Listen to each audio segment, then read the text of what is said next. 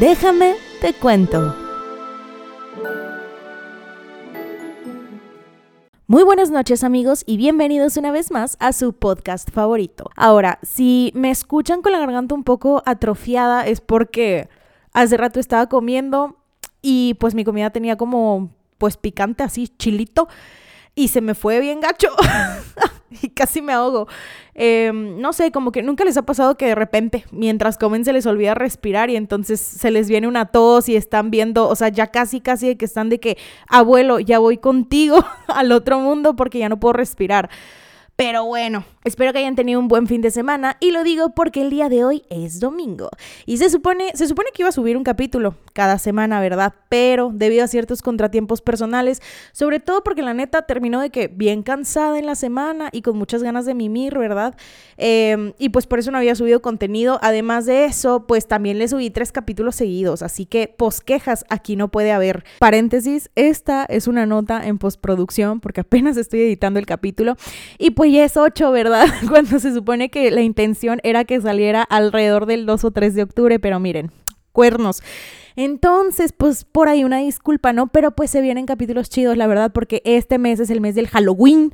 Entonces voy a hablar acerca de esa clase de cosas. Pero a ver, ya, no se me desesperen, ya, volvamos a la programación habitual. La verdad es que yo no entendía esta presión que tenían los youtubers y los influencers de que, ay, es que tengo que subir mi contenido y así, hasta que me tocó a mí saber que tengo una responsabilidad de, pues vaya, el compromiso de estar subiendo cosas cada semana más o menos. Entonces... Sí, además de eso, creo que también cabe mencionar que intento tener la mayor información posible acerca del tema que voy a abarcar y eso, obviamente, hacer toda esa parte de investigación, pues también me toma tiempo, ¿no? Pero en fin, a ver. Hoy es domingo 2 de octubre. Y si tú no lo estás escuchando en 2 de octubre, pues no importa. No importa y te voy a decir por qué. Porque el chiste es saber qué onda con esta particular fecha. Se dice que el 2 de octubre México no olvida, pero considero que hay ciertas fechas que merecen no ser olvidadas. Y estas son por mencionar algunas pocas. Por ejemplo, no merece ser olvidado el 10 de junio de 1971 de la matanza del jueves de Corpus Christi, a.k.a. el halconazo. Tampoco debe ser olvidado el 28 de junio de 1995 de la masacre de Aguas Blancas, ni el 22 de diciembre de 1997 de la matanza de Acteal, ni el 25 16 de septiembre de 2014 con la desaparición de los 43 normalistas de Ayotzinapa. Todas estas historias, como el 2 de octubre, tienen antecedentes.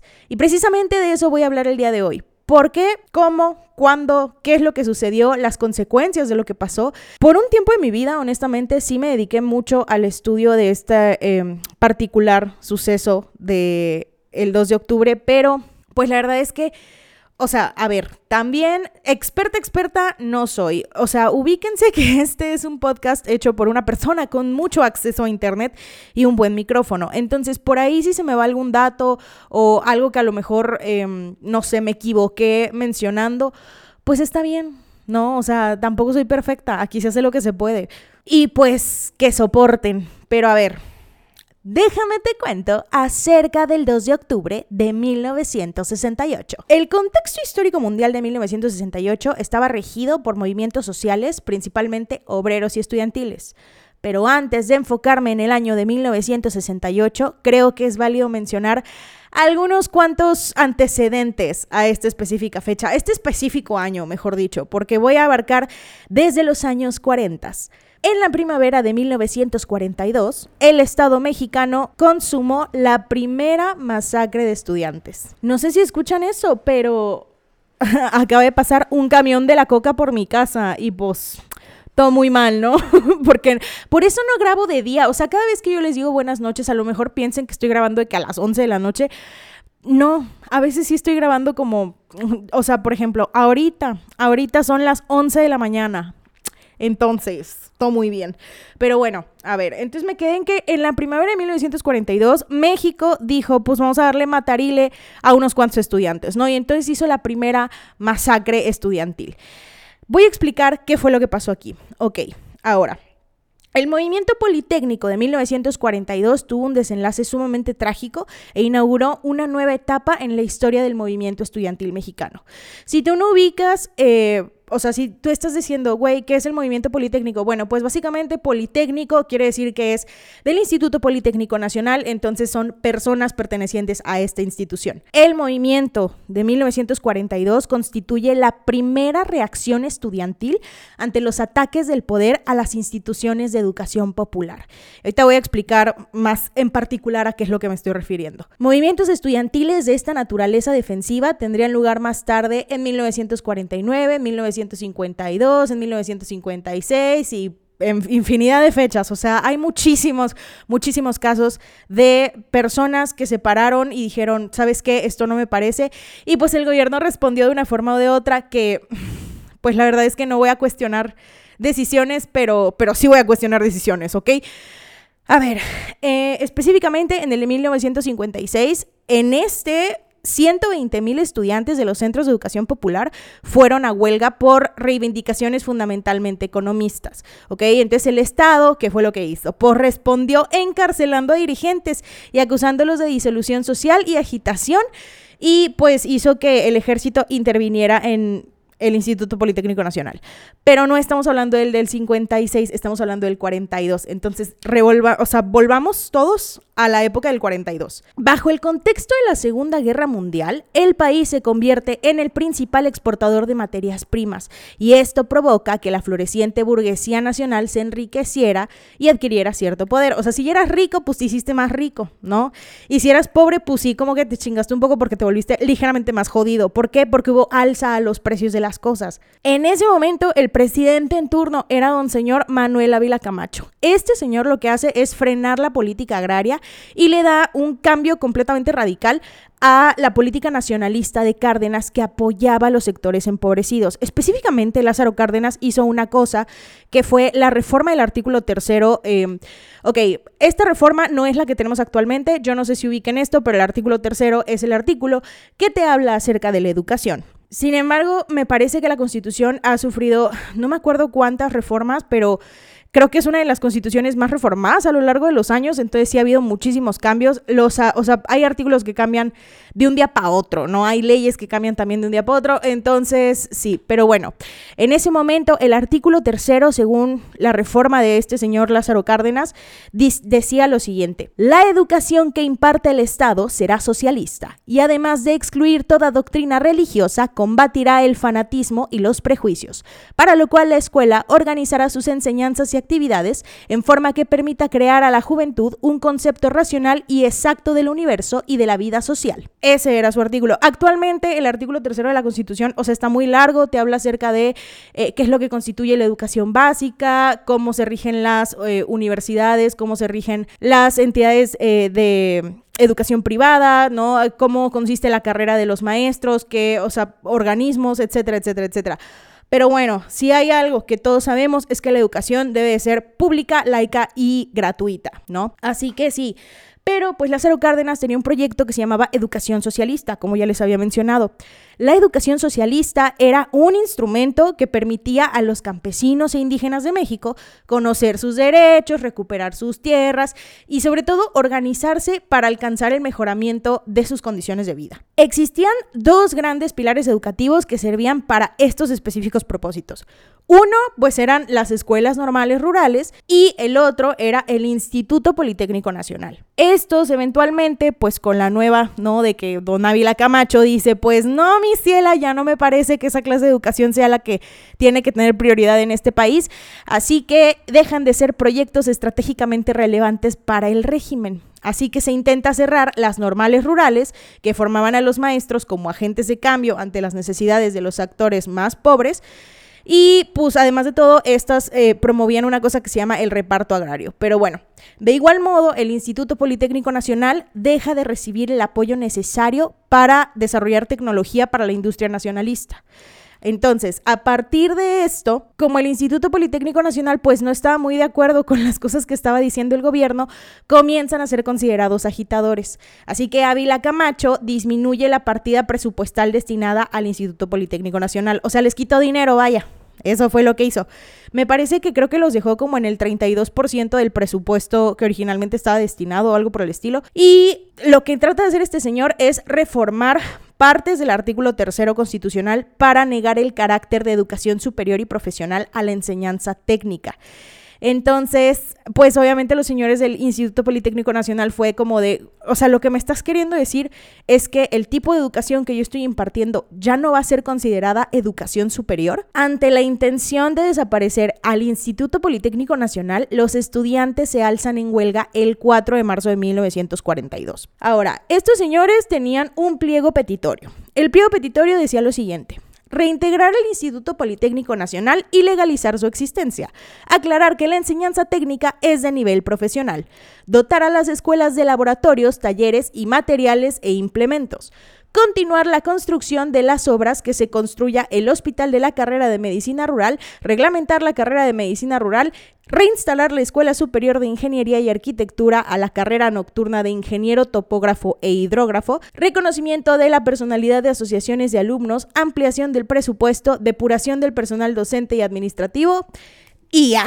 Ese era su pliego petitorio. Entonces, la verdad es que no suena tan loco, ¿saben? Pero bueno, en ese momento, don señor secretario de Educación Pública no acepta el carácter educativo del movimiento. O sea, él dice así como que, pues a lo mejor son estudiantes y a lo mejor son maestros. Pero esto, la verdad es que no se me hace como que muy educacional, que digamos. Entonces él se niega a negociar con los huelguistas y ordena suspender las becas de todas las personas que estén participando en este movimiento. Ante la clara cerrazón política, se organiza una manifestación el 6 de marzo, cuyo recorrido parte desde el casco de Santo Tomás al zócalo de la ciudad. Obviamente estoy hablando de Ciudad de México, ¿ok? Específicamente querían llegar hacia Palacio Nacional. ¿Por qué? Pues porque ahí estaba un señor presidente Manuel Ávila Camacho. Entonces querían tener como un espacio, ¿no? De diálogo para poder negociar situaciones con don señor Camacho pero pues al llegar al Zócalo por Avenida Madero fueron violentamente reprimidos, resultando en varios muertos y heridos graves. ¿Qué tan feo estuvo? Aquí les voy a contar. La movilización fue interceptada por la policía en la calle Madero y esta empezó a disparar a la multitud. En la represión también intervienen el cuerpo de bomberos, quienes asesinaron literalmente a hachazos a una estudiante llamada Socorro Acosta. La brutalidad del gobierno arroja un saldo de cuatro muertos y los estudiantes obviamente denunciaron. ¿Por qué denunciaron? Porque los cuerpos fueron desaparecidos. Acompañado de acciones represivas, el gobierno intenta desprestigiar el movimiento y señala a un chico llamado José Díaz, que, era, por cierto, integrante de la Federación Nacional de Estudiantes Técnicos, mejor conocida como la FNET, y uno de los dirigentes que encabeza el movimiento como miembro del Partido Comunista. Y en ese momento, por pues, los comunistas como que no nos caen muy bien. Finalmente, el gobierno decide legitimar, o sea, después de, después de que ya mataron a alguien a hachazos, que tenemos un saldo de cuatro muertos, disque, porque quién sabe cuáles fueron las cantidades reales, y que tienes un montón de heridos y estudiantes que simplemente estaban exigiendo algo, pues algo que era posible. Eh, pues dijeron, ok, ¿sabes qué? Vamos a legitimar todo tu movimiento, vamos a aceptar las demandas estudiantiles como justas y las reformas al artículo tercero van a ser completamente frenadas. El gobierno va a prometer que las reformas legales para el reconocimiento del IPN existan y la huelga decide levantarse el 13 de marzo. Pero las reformas prometidas por parte del gobierno nunca llegaron. El 6 de marzo de 1942 es cuando nace el Wellum. Si tú no sabes lo que es el Wellum, aquí te lo voy a explicar, claro que sí. Eh, yo no sé si en algún punto han escuchado la porra del Instituto Politécnico Nacional, pero yo creo que voy a ver si puedo insertar como un clip de audio aquí, que yo creo que no va a haber ningún problema. ¡Una, dos, tres! ¡Wellum! ¡Wellum! ¡Gloria! ¡La cachi cachi porra! ¡La cachi cachi porra! ¡Pim pam porra! ¡Politécnico! ¡Politécnico! ¡Gloria! En caso de que no escucharas qué era específicamente lo que estaban diciendo, decían Huelum, Huelum, Gloria, a la cachi cachiporra, a la cachi cachiporra, pim pom porra, Politécnico, Politécnico, Gloria. El término Huelum es perteneciente a la huelga, según la etimología. Huel es huelga, um es un sufijo latino de pertenencia y además de todo, esta porra dice algo así como a la cachi cachiporra. La cachiporra, pues es este instrumento que usan generalmente los señores policías como una especie de bastón, como una especie de bate, em, pues para porrear gente, ¿no? Entonces, eh, aquí es donde se da a conocer el Wellum, porque, sobre todo el Wellum Gloria, porque desde esa vez se tuvieron que enfrentar a la cachiporra y lo hicieron con semi éxito. Pero eso no es todo, porque entre 1958 y 1959 los fenómenos de insurgencia obrera sobresalieron, y entre el 59 y el 65, en el sexenio del presidente Adolfo López Mateos, estallaron innumerables luchas campesinas que sacudieron a las más importantes zonas agrícolas del país. Todas estas luchas de demanda, de... Eh, ok, ¿qué era lo que sucedía? Básicamente ellos querían que se les aumentara el salario porque los precios de los productos de la canasta básica estaban muy, muy exagerados. Y pues, o sea, si de por sí no me está alcanzando, pues si le subes el precio menos. También estaba presente la demanda por el respeto a la autonomía sindical y también querían una mayor apertura del régimen político. Como respuesta, el gobierno optó por la represión. Claro que sí. El primer acto represivo detonó en abril de 1958 en una... Eh, pues sí, en un, en un problema policíaco que hubo por ahí. Eh, encima de una concentración de maestros que se efectuaba en el Zócalo. Básicamente aporrearon a un montón de señores maestros. En noviembre, o sea, este es otro, ¿ok? Vamos, vamos eh, hablando acerca de todo lo que estaba sucediendo, porque recordemos que todo este contexto es de varios movimientos sociales que llevaron a el 68 y a más, de hecho, o sea, el 68 lleva a más cosas. Pero bueno, en noviembre de 1964, el movimiento médico comenzó cuando los residentes internos del Hospital 20 de noviembre del Liste reclamaron el pago de los aguinaldos atrasados y 206 de ellos fueron despedidos por hacer este reclamo, claro que sí. En respuesta a los despidos, se formó la Asociación Mexicana de Médicos Residentes e Internos. Esta comienza a organizar paros desde el día 26. Em, o sea, hagan de cuenta que dijeron, bueno, vamos a comenzar el día 26 y a partir de aquí, eh, pues vamos a ver si otros hospitales se nos unen. Se unieron 40 hospitales del ISTE, del IMSS y de ferrocarriles. El 10 de diciembre, don señor presidente Gustavo Díaz Ordaz, que a la madre, espero que esté chingando a su madre allá de que en donde esté. Este señor estaba recién entrando en funciones y él dice, ¿saben qué? No se me alebresten, ahorita yo voy a estudiar sus peticiones de aumento de sueldos y vamos a participar todos juntos como hermanos en una elaboración de planes de estudios, ¿no? Entonces, básicamente ellos inician el paro y don señor presidente responde, entonces ellos dicen, ok, yo creo que ya podemos levantar el paro porque ya el señor presidente fue el que nos dijo, Simón, ahorita te vamos a dar luz verde a tus peticiones, papi. Pero chica, eso no fue cierto. ¿Por qué? Porque lo que hicieron fue comenzar una campaña de desprestigio en contra del movimiento. Y entonces el gobierno fue de, ah, no, pues si te vas a poner así de pesado, pues yo ya no voy a negociar contigo. Así que esto pues rompió por completo todas las pláticas que ya habían estado teniendo respecto a lo que pedían en sus, en sus cosas, ¿sabes? De que en sus demandas, pues. Ante esto, los médicos titulados respondieron formando la Alianza de Médicos Mexicanos de Asociación Civil, mejor conocida como la AMAC. La AMAC inicia otro paro el 13 de enero de 1965 y pues aquí ya no era nada más de que demandas de aumento salarial, aquí ya eran cosas de condiciones de trabajo. Entonces, don señor Díaz Ordaz promete nuevamente negociaciones, con lo cual el paro que todos tenían se levanta el 27 de enero. Pero la oferta que se les dio no les agradó mucho, que digamos. Entonces el 19 de abril dijeron, no, pues nos vamos a paro otra vez. Este paro se mantuvo hasta el 3 de junio y aquí es en donde se celebra otra reunión con el presidente Díaz Ordaz, que no solamente resolvió un aumento mínimo de sueldos, sino que no resolvió otra cosa. O sea, nada más fue como de que, mira, güey, te puedo dar un aumento, no sé, pon tú de 100 pesos y ya. Eso es todo lo que te puedo hacer. O sea, ya Ah, ni hablemos de condiciones laborales. Ante esta respuesta, los médicos organizaron una manifestación el 20 de abril que fue atacada por grupos de choque de la Federación de Sindicatos de Trabajadores del Estado. Pero bueno, el 14 de agosto se inicia otro paro y el 26 de agosto hay otra manifestación. Pero esa noche la policía dice, miren, ya estamos hartos de sus paros, ya estamos hartos de sus manifestaciones, ya como que mejor váyanse a operar a alguien. Así que decide tomar los hospitales 20 de noviembre, Rubén Leñero y Colonia y empiezan a sustituir a las personas que estaban en paro con médicos militares. Básicamente fue como de que, mira, ni siquiera necesito tus servicios, güey. Yo puedo mandar a mi milicia a que hagan tu chamba Entonces ahí di si quieres seguir en paro o no. El problema fue que al día siguiente de esto, las enfermeras del hospital 20 de noviembre fueron secuestradas por los grupos de choque y cientos de médicos, los más activos en el movimiento, fueron despedidos y sus líderes finalmente fueron encarcelados. Vamos a hablar acerca de otro movimiento. La Universidad Michoacana de San Nicolás de Hidalgo, en Morelia, Michoacán, tenía influencia de izquierda. El primero de octubre de 1966, estudiantes y ciudadanos de Morelia coincidieron en un movimiento. ¿Por qué? Porque dan de cuenta que ya les estaba cobrando más el camión. Entonces dijeron, mi ciela, yo no puedo pagar más del transporte público. O sea, necesito que lo bajes otra vez, por favor. Al día siguiente deciden em, efectuar una gran manifestación, la cual fue atacada por pistoleros del PRI.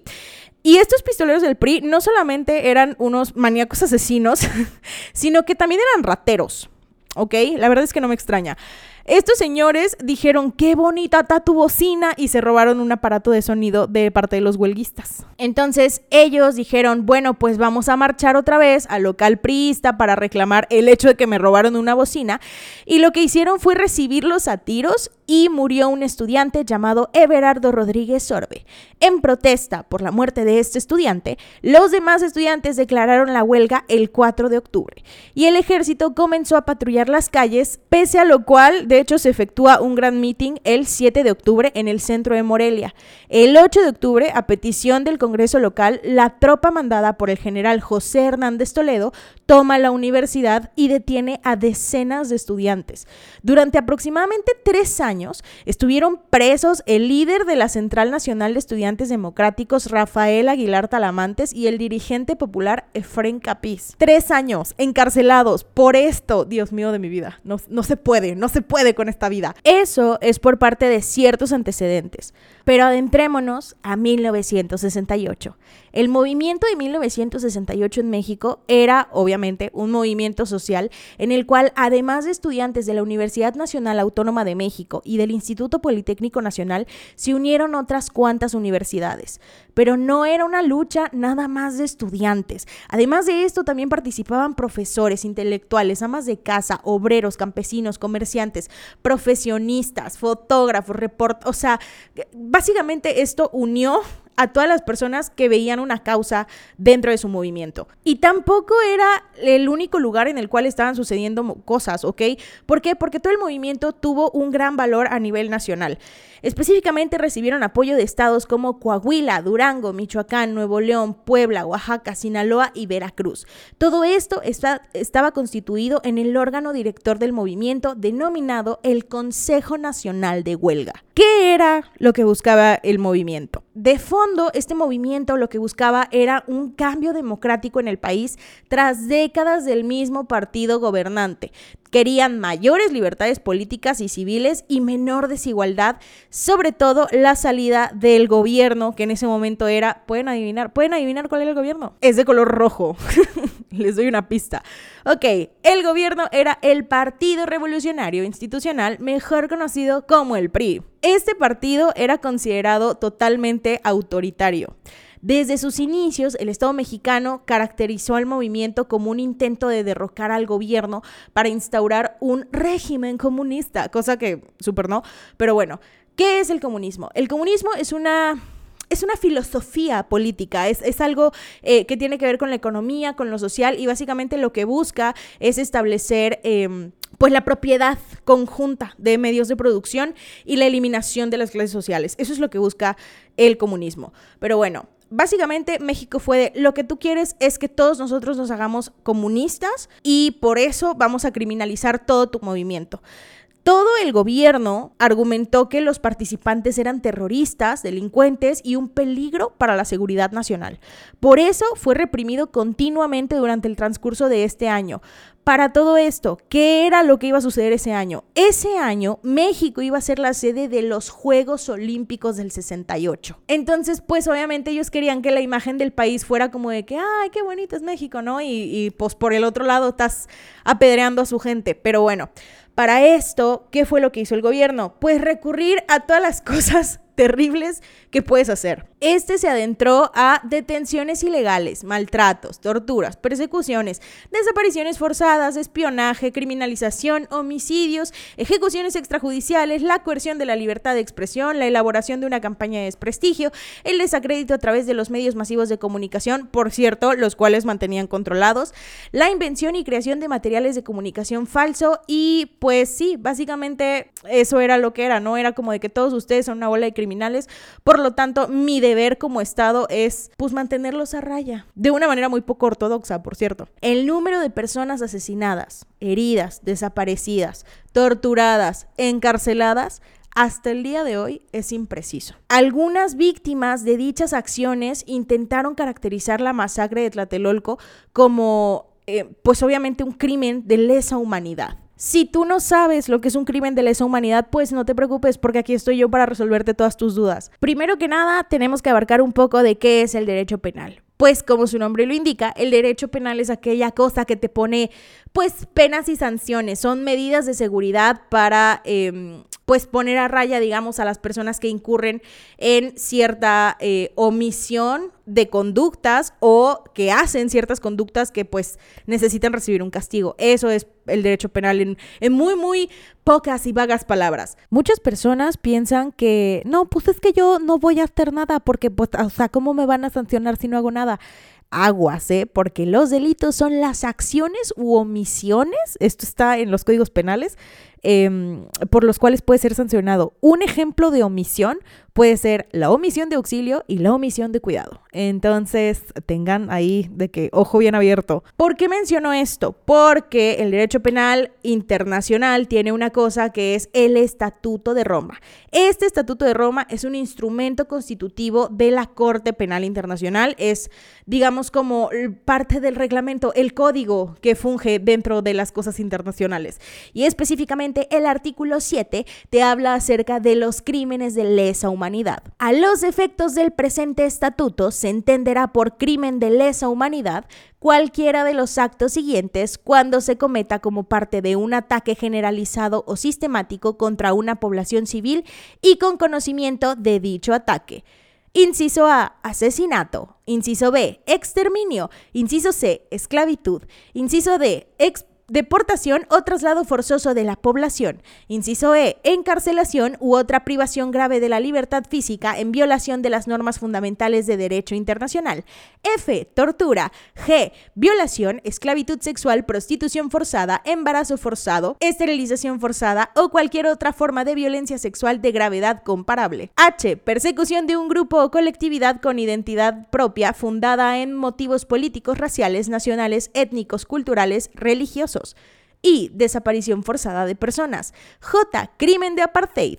K. Otros actos inhumanos de carácter similar que causen intencionalmente grandes sufrimientos o atenten gravemente contra la integridad física o la salud mental. Entonces sí, volviendo al tema, este movimiento dijeron las personas, ¿saben qué? Pues este es un crimen de lesa humanidad, es también considerado como un genocidio y quisieron exponerlo ante tribunales nacionales e internacionales.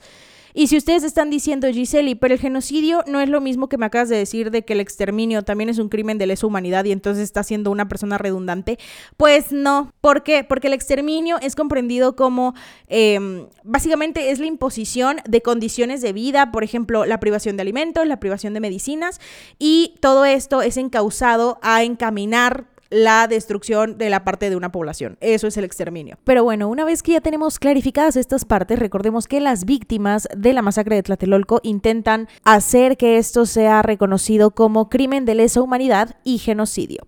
Esta afirmación fue sustentada por la Fiscalía mexicana, pero fue rechazada por sus tribunales. Además de esto, también intentaron llevar a autores materiales e intelectuales de los hechos ante la justicia, pero pues no funcionó mucho que digamos. En el quincuagésimo aniversario de la masacre de Tlatelolco, el gobierno mexicano reconoció por fin los hechos como un crimen de Estado y constituyó una política de reparación a las víctimas. Si ya repararon los hechos, no estoy muy segura, pero no entiendo por qué se tuvieron que esperar tanto perro tiempo para decir esto efectivamente fue un crimen de Estado. Pero bueno, vamos a hablar un poco acerca de la Universidad Nacional Autónoma de México, mejor conocida como la UNAM. Y creo que si ya escuchamos la porra del Politécnico Nacional, es válido escuchar la porra de la UNAM.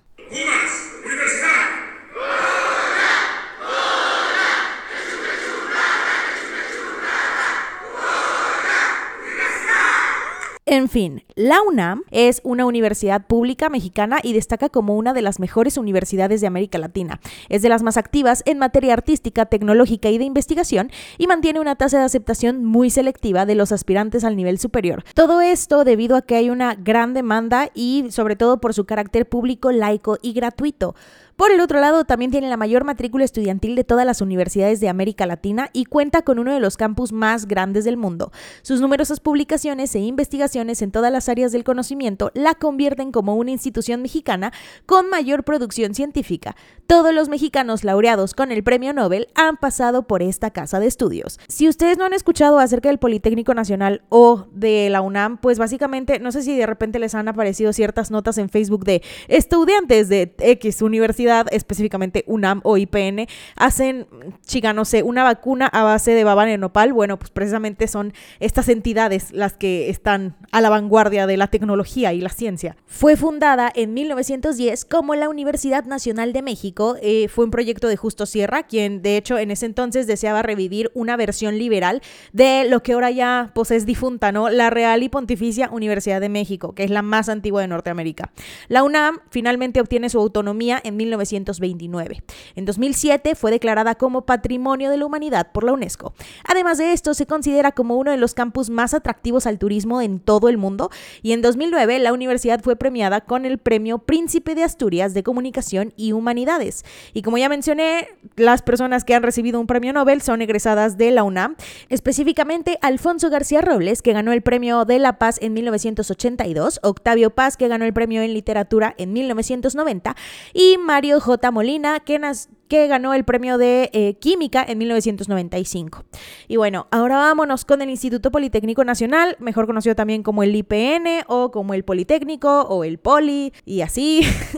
es una institución pública mexicana de investigación y educación en niveles medio superior, superior y posgrado. Es de las más antiguas de México y fue fundada en la Ciudad de México en 1936 durante el gobierno del presidente Lázaro Cárdenas del Río. El movimiento estudiantil tuvo su origen aparente el 22 de julio por un pleito entre estudiantes de escuelas vecinas, las vocacionales 2 y 5 del Instituto Politécnico Nacional y la preparatoria Isaac Chotenera, incorporado a la Universidad Nacional Autónoma de México. Específicamente, ellos estaban en la Plaza de la Ciudadela cuando las pandillas de la zona armaban escaramuzas, y por escaramuzas no me estoy refiriendo a las chicas que hacen acrobacias arriba de caballos, Claro que no. Me estoy refiriendo a el término escaramuza, que es de pequeñas guerrillas o disputas sin importancia. Y pues de hecho era muy, muy común en ese entonces. Pero en esta ocasión, la autoridad llamó a los granaderos para que no solamente se limitaran a detener el enfrentamiento que estaba sucediendo, sino que también empezaron a agredir a los estudiantes con saña, invadiendo incluso los edificios escolares. Del 26 al 29 de julio de 1968, varias escuelas empezaron un paro de labores. Todo este paro de labores fue precisamente por el hecho de que los granaderos habían atacado a los estudiantes. ¿Cuál fue la respuesta? Pues que un cuerpo de granaderos y el ejército entraron a varias de las escuelas que estaban en paro. Para protestar por la violencia policíaca, los estudiantes del Instituto Politécnico hicieron una manifestación el 26 de julio. Esta misma fecha, aquí va a haber un conflicto, ¿ok? Espero explicarme. Básicamente, ellos estaban protestando, ¿no? Por todo lo que había sucedido con los estudiantes, por el hecho de que se habían invadido sus terrenos, que no tenían nada que hacer el cuerpo de militares ni el cuerpo de granaderos. Y entonces dijeron, bueno, pues el 26 de julio que se haga la marcha, Mientras que por parte de la UNAM también había una marcha ese día, pero esa marcha era en apoyo a la revolución cubana. La marcha del Politécnico tenía que terminar en el casco de Santo Tomás, pero eventualmente, al calor de todo lo que estaba sucediendo, se desvió hacia el Zócalo. Ellos iban en protesta de la intervención de las personas dentro de las escuelas vocacionales y además de esto también iban en la demanda de la desaparición del cuerpo de granaderos y la destitución de los jefes de la policía preventiva del DF, Luis Cueto y Raúl Mendiolea. Ahora, la marcha va como tenía que ir, ¿no? Empieza a las 4 de la tarde, termina en un mitin en la Plaza del Carrillón del Casco de Santo Tomás aproximadamente a las 7 y media de la noche. Todo muy bien, pero en ese momento un grupo de estudiantes opositores que estaban infiltrados dentro del movimiento se apoderan del sonido para poder invitar a los manifestantes para que fueran al zócalo. Esta invitación es aceptada por cientos de estudiantes quienes se organizaron y emprendieron el camino, tomaron varios autobuses, se bajaron en el Panteón de San Fernando y desde aquí comenzaron la marcha en dirección hacia el zócalo. A la altura de la Torre Latinoamericana coincidieron con la manifestación, la que estaba en pro de la Revolución Cubana, bueno, pues se topan los dos y entonces dicen, ok, em, aquí cómo seguimos, cómo vamos con la ruta, qué hacemos.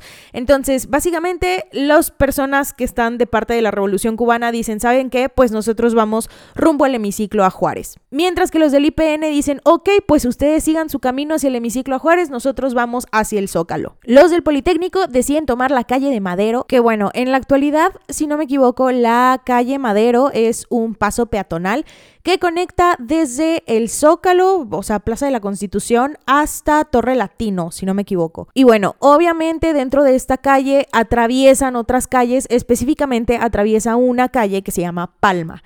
Palma, si mi memoria geográfica no me falla, está del Zócalo de la ciudad, avanzas como una cuadra más o menos dentro de la calle de Madero y si no me equivoco, esa es la calle a la que se están refiriendo. Entonces tenemos esquina Madero y Palma y ahí pues resulta que los estaban esperando granaderos y fueron obligados hacia, a retroceder hasta la Alameda Central. Ahora, recordemos que las personas que iban por parte de la Revolución Cubana iban rumbo al hemiciclo a Juárez. Y si ustedes están un poco perdidos en el sentido de calles y orientación de Ciudad de México, básicamente el hemiciclo a Juárez está en la Alameda Central. O sea, está Torre Latino, de ahí cruzas la calle, enfrente está lo que es el Palacio de Bellas Artes, al lado de Bellas Artes hay toda una extensión de territorio con sus fuentes muy bonitas, su hemiciclo a Juárez y unos señores que te venden chicharrones y así. Bueno, esa parte, toda esa parte es la Alameda Central, es un parque bastante, bastante grande. Entonces, retomando la idea, los del IPN que luchaban por el hecho de que estaban invadiendo sus escuelas, tenían su marcha. Se topan con otra marcha de la UNAM que iba en apoyo a la Revolución Cubana. Y entonces los de la UNAM es como de que, ¿qué onda, bro? Pues yo voy rumbo al hemiciclo a Juárez. Y entonces los del IPN es de, ah, ok, bro, pues yo voy rumbo al Zócalo, ¿no? A direcciones contrarias. Entonces todo muy bien. Mientras el IPN continúa avanzando por la calle Madero, una cuadra antes se los topan pues, los granaderos. Y entonces los granaderos pues dicen, hasta aquí llegaste mi ciela. Y los empiezan a porrear, a perseguir, a agarrar, a, ¿no? Saben de qué madrazos y todo. Entonces, estos eventualmente son replegados hasta llegar al donde está la Alameda Central. ¿Y quiénes estaban en la Alameda Central? Pues estaban los que iban al hemiciclo a Juárez, los de la otra marcha, los de la marcha de la UNAM. ¿Qué es lo que hacen? Pues obviamente los estudiantes dicen, ¿saben qué? Vamos a la gente que está en el otro meeting, vamos a pedirles ayuda porque estos güeyes, o sea, pues acaban de pasar mucho de lanza, ¿no? Entonces van y les dicen, ¿sabes qué? Pues fíjate que acabo de sufrir que me golpearan, que me corretearan, nos están lanzando cosas, ya no sabemos qué hacer. Entonces de inmediato las dos marchas dicen, pues vámonos como uno solo, hijos míos, ¿no? De que la unión hace la fuerza. Y entonces deciden conjuntar esta marcha y va avanzando hacia la Plaza de la Constitución. Recordemos que si tú no sabes qué es la Plaza de la Constitución, pues básicamente es el Zócalo, ¿no? Es el nombre oficial del Zócalo capitalino. Entonces ellos ya saben, ¿no? Van en su grilla, van gritando van lanzando eh, pues frases a favor de la unidad estudiantil en contra de los jefes policíacos y de la represión. Y en las calles de Palma y 5 de Mayo, los estudiantes se encuentran de nuevo con los granaderos. Y también se encuentran con la policía bajo el mando del subjefe de la Policía Preventiva del DF, el general Raúl Mendiolea Cerecero. Este se aproxima a los manifestantes para decirles, ¿saben qué? Retírense, chavos, o sea, de que no queremos broncas. Y en su respuesta hay una lluvia de piedras. De inmediato, el general dice a las fuerzas de que, ¿saben qué? Pues vámonos con Tokio, con estos vatos. Entonces, estos empiezan a lanzarse en contra de los manifestantes, los empiezan a corretear, los empiezan a golpear con brutalidad y no distinguían entre manifestantes y simples transeúntes. O sea, hubo mucha gente ahí que ni siquiera tenía nada que ver, no tenía su velita en el entierro y fue perseguida y aporreada. Lo cual obliga a toda la gente que estaba en la calle a replegarse hasta lo que es la glorieta del caballito. Como resultado de esta represión policíaca hay más de 500 heridos, decenas de detenidos, entre algunos de ellos, por cierto, extranjeros. Y entonces el Procurador General de la República, Julio Sánchez Vargas, gira una orden de aprehensión en contra de las personas ligadas a los desórdenes. A partir de las nueve y media, agentes de la Dirección General de Seguridad, con el apoyo de elementos del Servicio Secreto y de otras policías, ocupan las oficinas del Comité Central del Partido Comunista, los talleres gráficos de La Voz de México, que La Voz de México era órgano del Partido Comunista Mexicano. Y entonces comienzan a aprender a las personas que se encuentran dentro de las instalaciones. En otros sitios se toman presos sin orden judicial, por cierto, ¿no? O sea, de que vamos a pasarnos todo por los huevos. A miembros de la Juventud Comunista, a miembros del Partido Comunista y a miembros de todo lo que está sucediendo con las personas estudiantes. El 30 de julio de 1968, las preparatorias 1 y 3 son ocupadas por la policía y el ejército. Específicamente, la puerta de la preparatoria número 1 había sido labrada en el siglo XVIII. Esta puerta fue completamente destruida por un soldado mediante un tiro de bazooka. Bazooka para entrar a una prepa. ¿Ok? Ante estos hechos, el rector de la UNAM, Javier Barros Sierra, hizo la bandera nacional a media asta en Ciudad Universitaria y se pronunció públicamente en desacuerdo con las acciones que atentaban en contra de la autonomía universitaria, haciendo un llamado a la unidad para la defensa de la libertad de pensamiento, de reunión y de expresión, así como de la misma autonomía. Ese mismo día, los representantes del Politécnico se reunieron en un comité coordinador y de ahí nació el Consejo Nacional de Huelga. Fue formado con delegados electos de cada una de las asambleas de las escuelas en huelga y esto le dio una representatividad indiscutible al mismo movimiento. Al mismo tiempo, esto formó plataformas para la organización y el debate. El Consejo Nacional de Huelga llegó a reunir a representantes de 77 escuelas, incluyendo universidades de otros estados. El 4 de agosto, en su primer pronunciamiento público, formuló seis puntos del pliego petitorio y convocó a una manifestación para el 5 de agosto de Zacatenco al casco de Santo Tomás. Ahora, el Consejo Nacional de Huelga se forma sobre tres principios. Número uno, solo estarán representadas las escuelas en huelga, no en paro activo. Número dos, habrá tres representantes por escuela elegidos en asamblea. Número 3. No se admite la representación de federaciones, confederaciones, partidos o ligas, solo de escuelas. El Consejo Nacional de Huelga llega a estar representada por 75 escuelas, con un total de 250 estudiantes, cuyas decisiones se hacen por mayoría de votos. El 4 de agosto de 1968, el movimiento estudiantil elabora un pliego petitorio que contiene seis puntos. Número 1 Libertad a los presos políticos. Número 2. Derogación de los artículos 145 y 145 bis del Código Penal Federal, los cuales, por cierto, instituyen el delito de disolución social y sirven como instrumento jurídico para agresión sufrida por estudiantes. Número 3. Desaparición del cuerpo de granaderos. Número 4. Destitución de los jefes policíacos. Número 5. Indemnización a los familiares de todos los muertos y heridos desde el inicio del conflicto. Número 6. Deslindamiento de responsabilidades de los funcionarios culpables de los hechos sangrientos. Además de los seis puntos del pliego petitorio, también se plantea una condición, el diálogo público. El movimiento ponía en duda la honradez del gobierno.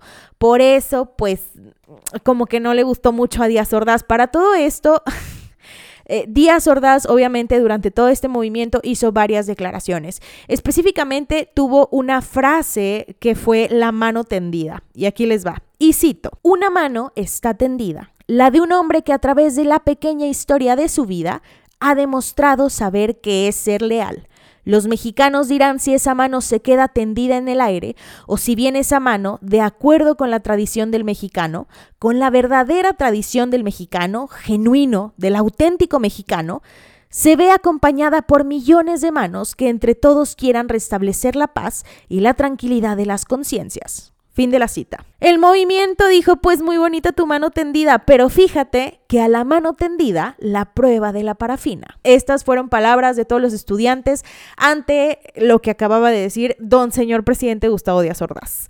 Para todo esto, ¿qué es la prueba de la parafina? ¿Por qué es tan punzante su, frase?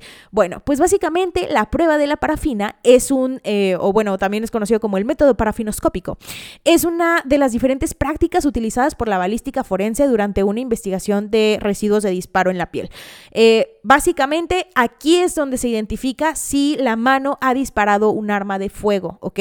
Actualmente ya no se utiliza porque me parece que es como algo inexacta, pero básicamente consiste en sumergir la mano en parafina caliente y la parafina abre los poros y después se aplica una solución química llamada difenmilamina. La parafina, si es que tú disparaste, adquiere un color rojo ¿no? Como rojizo ahí, como, como rosilla. Sin embargo, esto, como ya les mencioné, ya no es ocupado porque resulta que como los químicos básicamente lo que demuestran es Em, el hecho de que existan nitritos y nitratos en las manos de las personas. Y estos nitritos y nitratos se pueden encontrar en el tabaco, en los fertilizantes o en los medicamentos. Entonces, por eso ya no es como tan efectiva, porque no es como muy acertada que digamos. Pero bueno, el punto más alto del movimiento está marcado por dos manifestaciones, la del 27 de agosto y la del 13 de septiembre.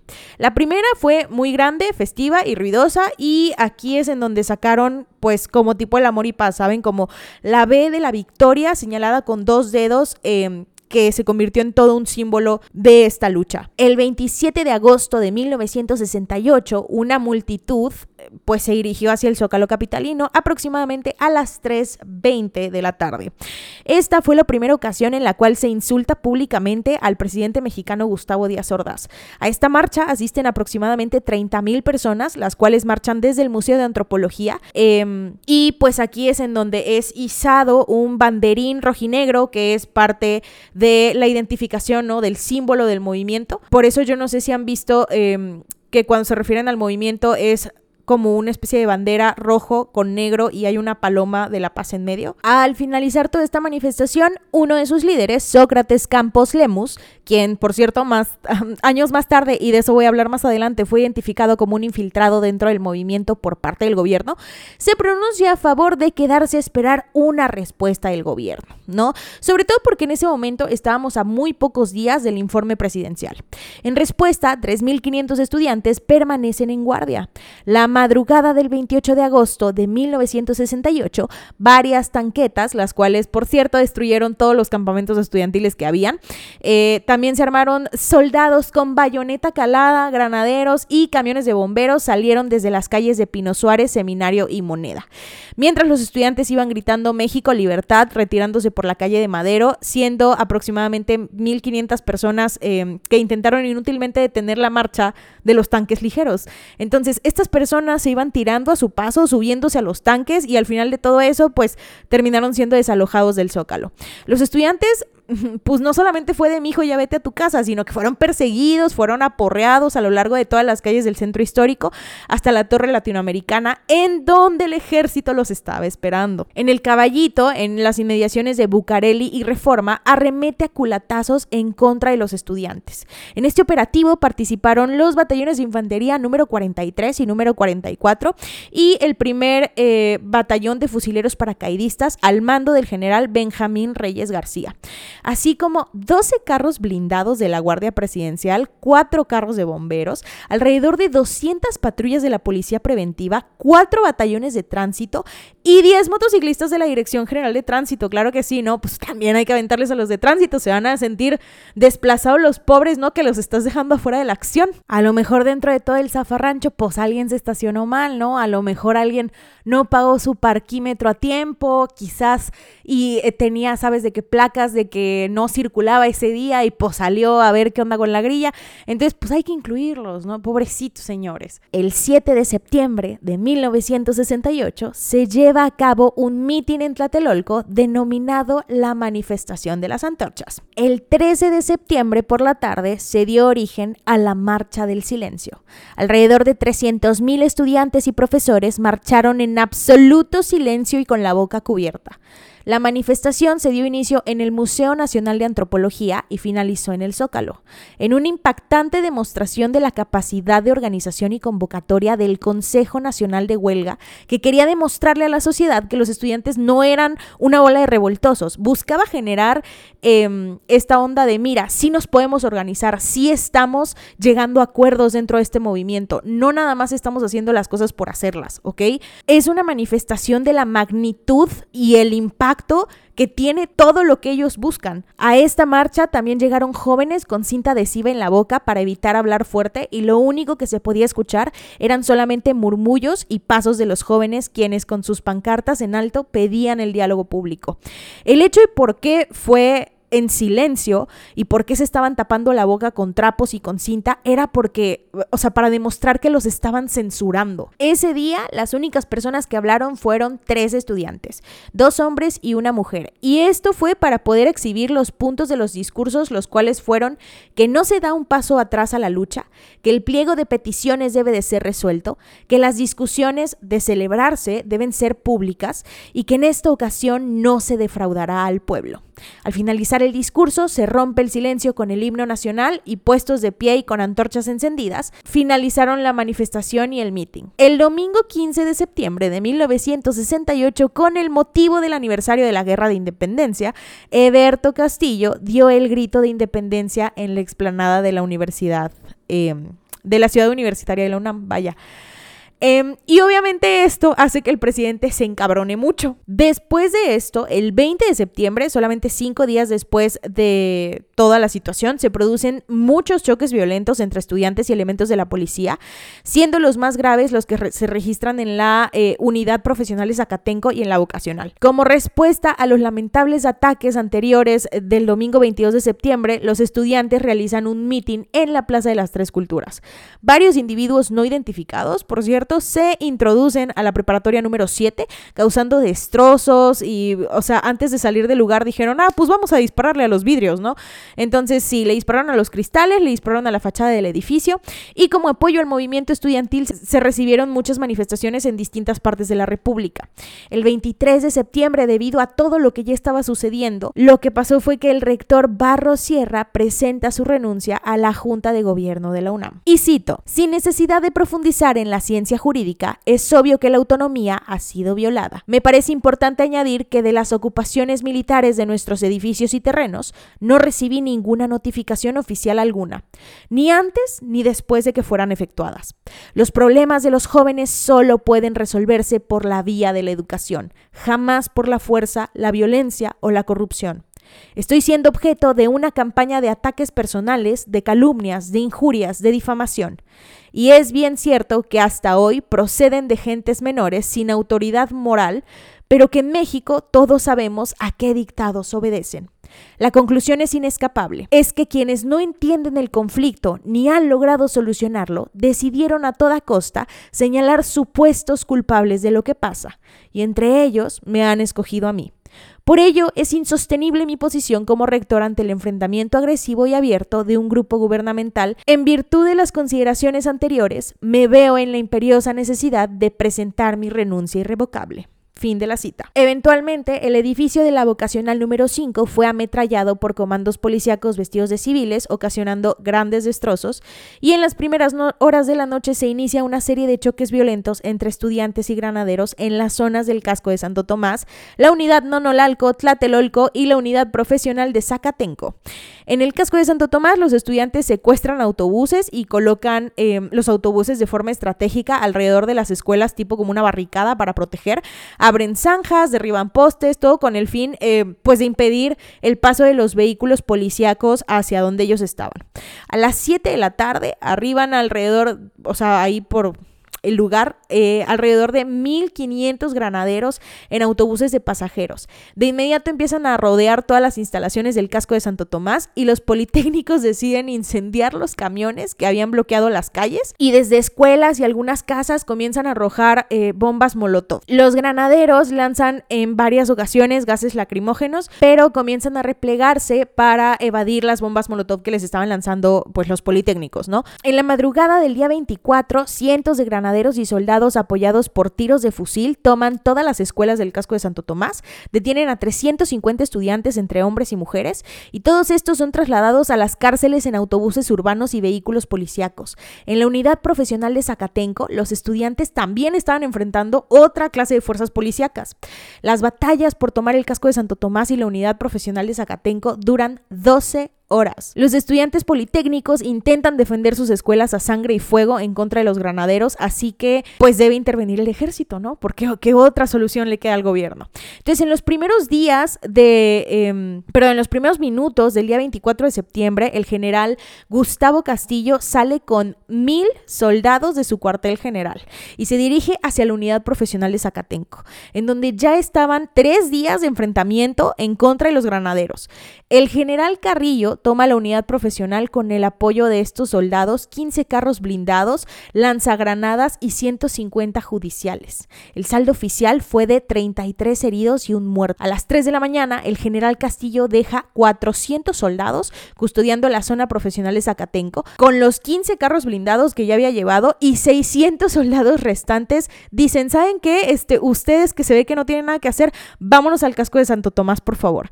De la batalla por tomar el casco de Santo Tomás se da cuenta la revista francesa L'Express. Esta revista informa que en los combates se dispararon más de mil balas y al final resulta que nada más hubo 15 muertos. Durante las ocupaciones de la ciudad universitaria y del casco de Santo Tomás, varios informes mencionan la participación de un agrupamiento denominado el Batallón Olimpia, el cual originalmente estaba destinado a cuidar de las instalaciones olímpicas y pasó a ser un grupo de choque. Este fue responsable de de varios de los enfrentamientos callejeros con los estudiantes de varias vocacionales y preparatorias.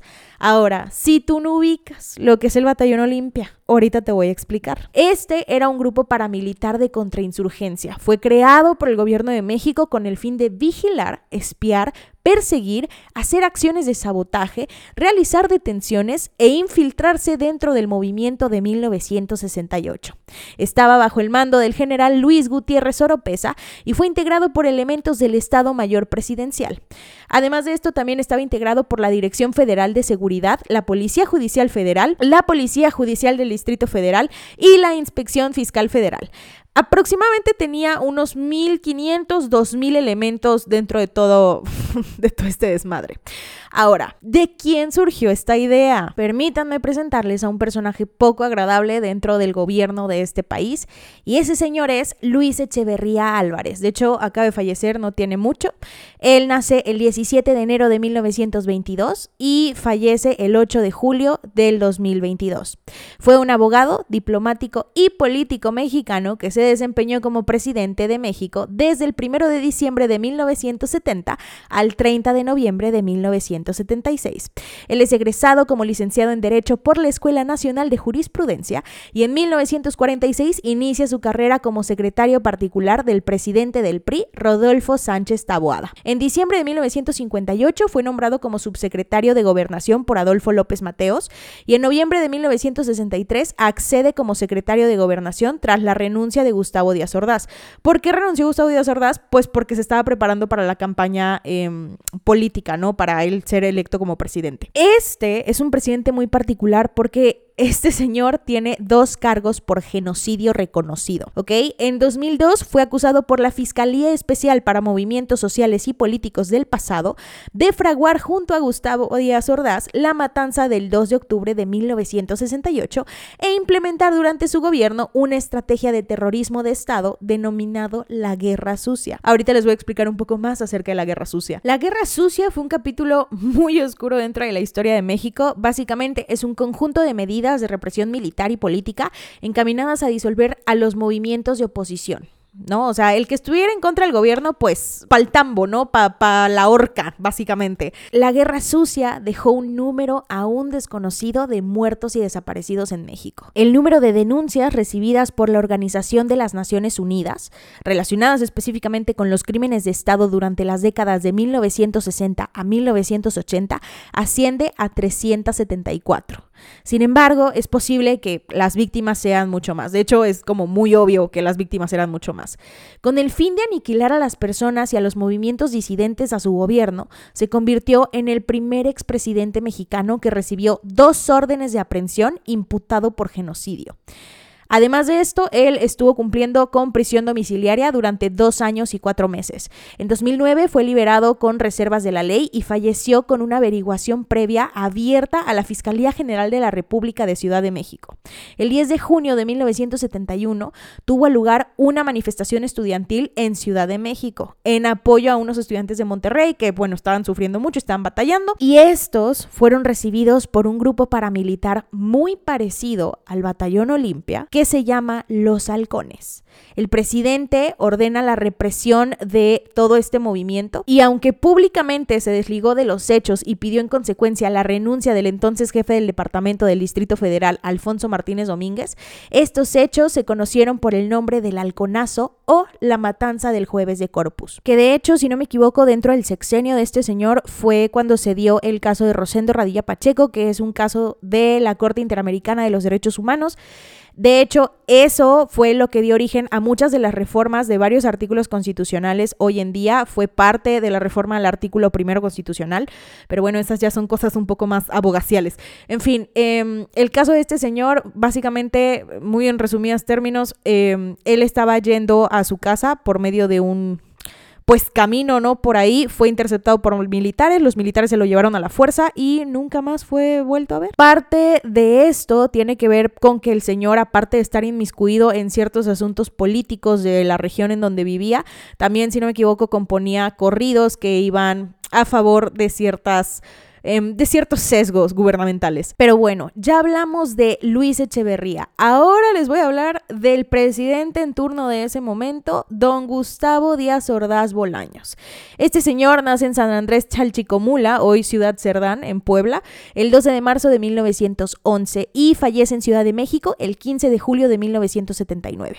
Era un abogado y político mexicano que se desempeñó como presidente de México desde el 1 de diciembre de 1964 al 30 de noviembre de 1970. Díaz Ordaz basaba sus acciones en la hipótesis de que había una conexión del movimiento estudiantil y el comunismo internacional y que obviamente esto era como una especie de acto de sabotaje a los Juegos Olímpicos. Esto es completamente mentira, no se la crean, en realidad no estaban buscando eso, pero aquí va algo muy interesante. Díaz Ordaz era parte de la Agencia Central de Inteligencia de Estados Unidos. Sí, efectivamente, era parte de la CIA. Y este güey lo que hizo fue que le dio información a la CIA diciendo, no, lo que pasa es que ellos eh, quieren hacer este movimiento porque va a derivar todo en una revolución ideológica comunista que va a ser apoyada por la Unión Soviética, Cuba y China. Y en ese momento, pues todos estos personajes no estaban como que en muy buenos términos, ¿ok? Pero bueno, ya entramos a octubre de 1968. El primero de octubre del 68,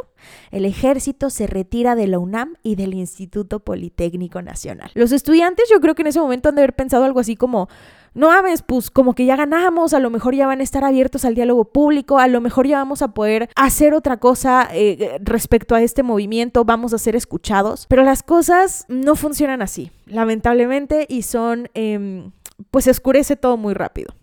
La matanza de estudiantes, ocurrida el 2 de octubre de 1968, es una radiografía del estado de injusticia, del malestar social y del régimen autoritario y restrictivo que estaban impulsando el crecimiento acelerado del movimiento estudiantil y de su inminente resonancia en todo el país y en otros movimientos. Vamos al 2 de octubre de 1968. Un día después de la salida del ejército del campus de la UNAM, cuando miles de personas se reunieron en la Plaza de las Tres Culturas en Tlatelolco para asistir a un mitin convocado por el Consejo Nacional de Huelga, el ejército estaba vigilando como en todas las manifestaciones anteriores.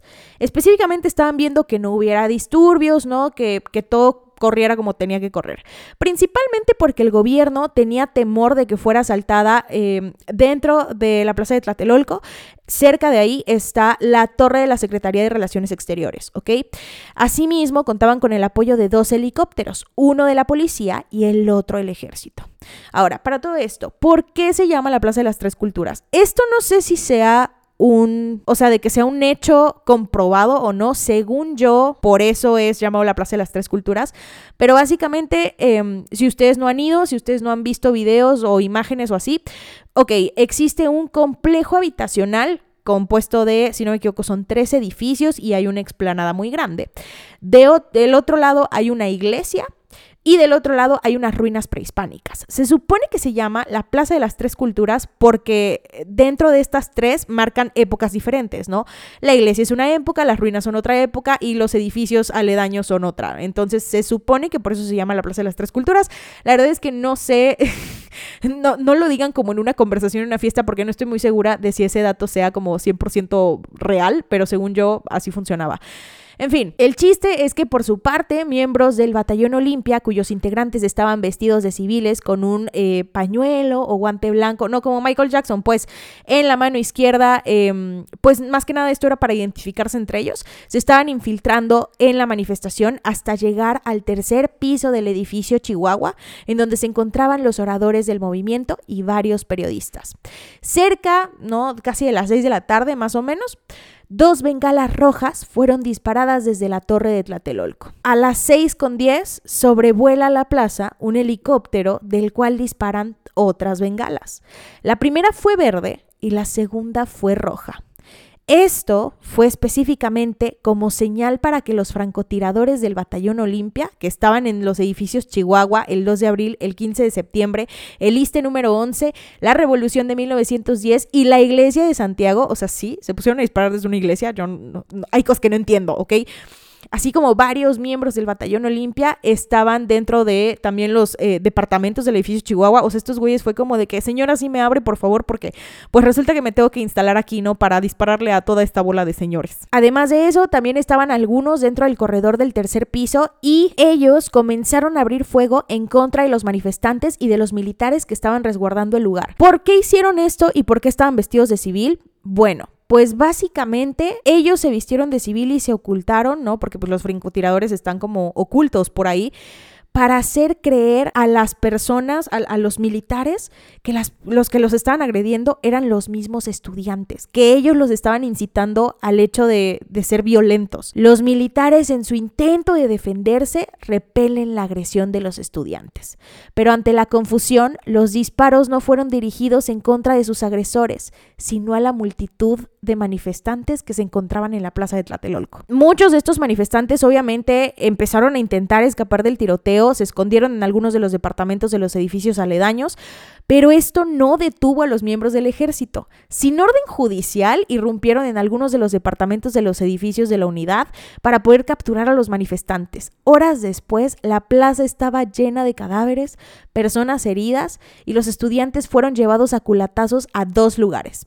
A las puertas de los elevadores del edificio Chihuahua, en donde fueron desvestidos, quedando solamente en ropa interior y golpeados, y también al exconvento situado al lado de la iglesia de Santiago Tlatelolco, en donde reunieron aproximadamente aproximadamente a 3.000 detenidos. Otros fueron desnudados en las paredes del convento, en donde un mes después, de hecho, todavía se pueden ver como manchas de sangre en los muros y cosas así.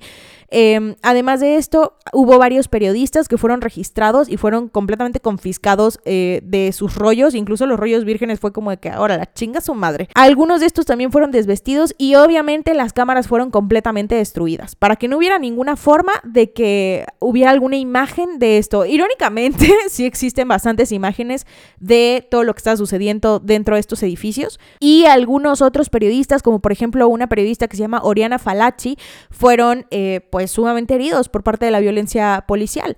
La plaza fue limpiada por el cuerpo de bomberos y la tropa de soldados se mantuvo ahí hasta el 9 de octubre.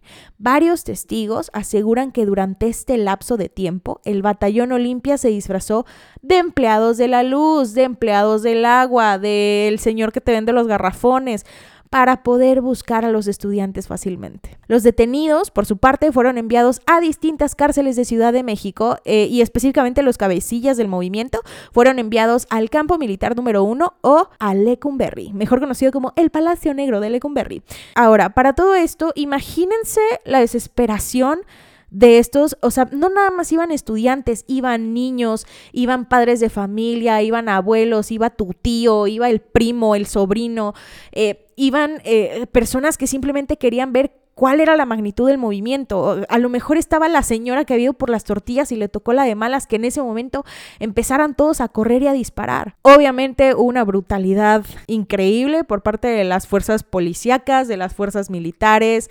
Hubo muchas personas que fallecieron dentro de esto no me imagino neta las, las, o sea, el pánico que debes de sentir en ese momento, el, miedo, el, el neta no saber hacia dónde ir, hacia dónde correr, cómo te escondes, o sea, a lo mejor y te caíste y ya te pisaron, o sea, ha de haber sido una desesperación increíble. La verdad es que me sorprende mucho este capítulo de la historia mexicana.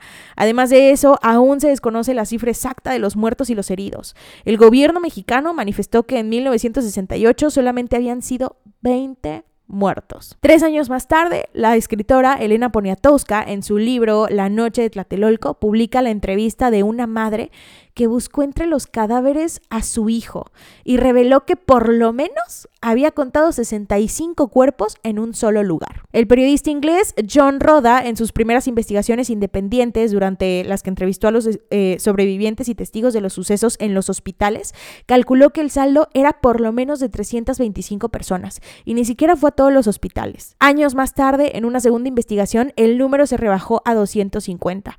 Algunos escritores, como Jorge Castañeda, creen que todo el uso de la fuerza pública comenzó a ser magnificado por la población luego de la operación en contra de los estudiantes de Tlatelolco. Este autor sostiene que los estudiantes asesinados en el 68, em, pues nada más habían sido como 60 y que también había muerto un soldado según lo que él vio. Sin embargo, la BBC de Londres, en una acotación hecha en 2005 al despacho informativo original del 2 de octubre del 68 y luego de conocerse las implicaciones de la CIA en los hechos, sostiene que los números de las víctimas oscilan aproximadamente entre 200 y 300 y que los cuerpos rápidamente fueron retirados en camiones de transporte de basura.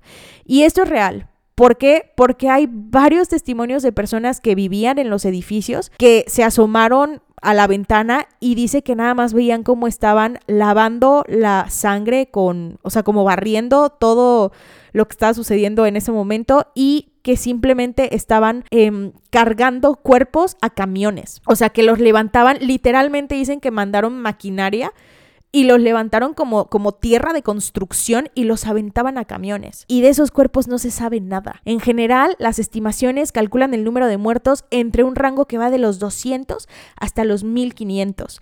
Testigos afirman de hecho que hubo grúas que estaban recogiendo centenares de cadáveres a su paso para luego ser arrojados e incinerados. Ahora, ¿por qué los estaban llevando en camiones de basura? Se cree que estas personas fueron em, pues incineradas dentro de los hornos específicos para, ¿saben? ¿No? O sea, deshacerse del desecho.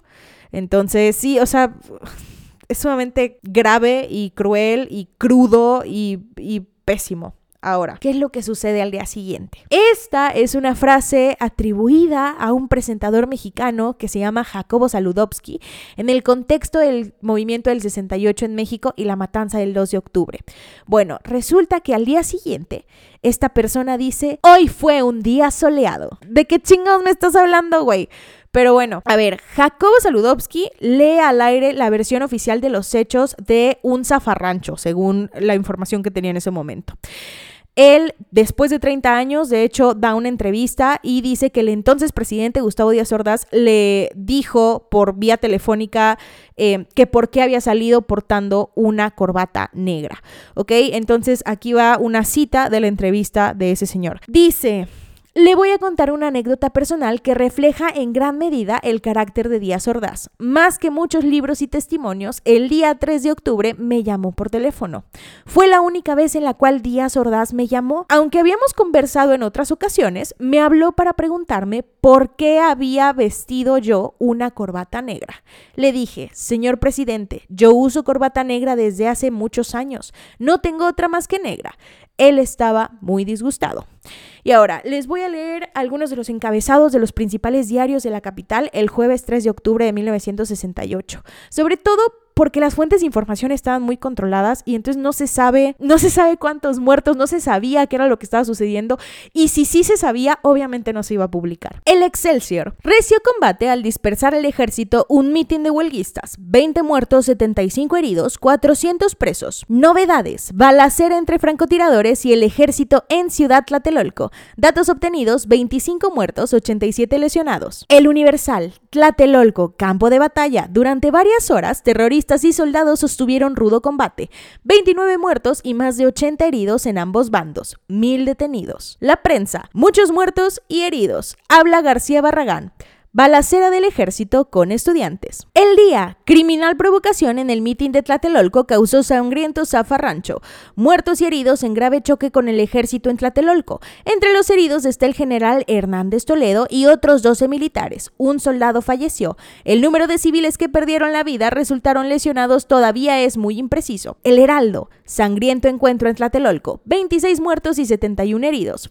Francotiradores dispararon en contra del ejército. El Sol de México. Manos extrañas se empeñan en desprestigiar a México. El objetivo, frustrar los Juegos. Francotiradores abrieron fuego en contra de la tropa en Tlatelolco. Heridos, un general y 11 militares, dos soldados y más de 20 civiles muertos en la peor refriega. El Nacional. El ejército tuvo que repeler a los francotiradores. Ovaciones. Sangriento tiroteo en la Plaza de las Tres Culturas. Decenas de francotiradores se enfrentaron a las tropas. Perecieron 23 personas, 52 lesionados, 1000 detenidos y 20 vehículos quemados. La afición nutrida balacera provocó en Tlatelolco un mitin estudiantil. Vamos a hablar acerca de los testimonios de algunas de las personas que eran cabecillas en ese momento y bueno, a ver, por ejemplo, tenemos a Pablo Gómez Álvarez. Él es, no sé si actualmente, según yo sí, es diputado federal y miembro del partido de Morena.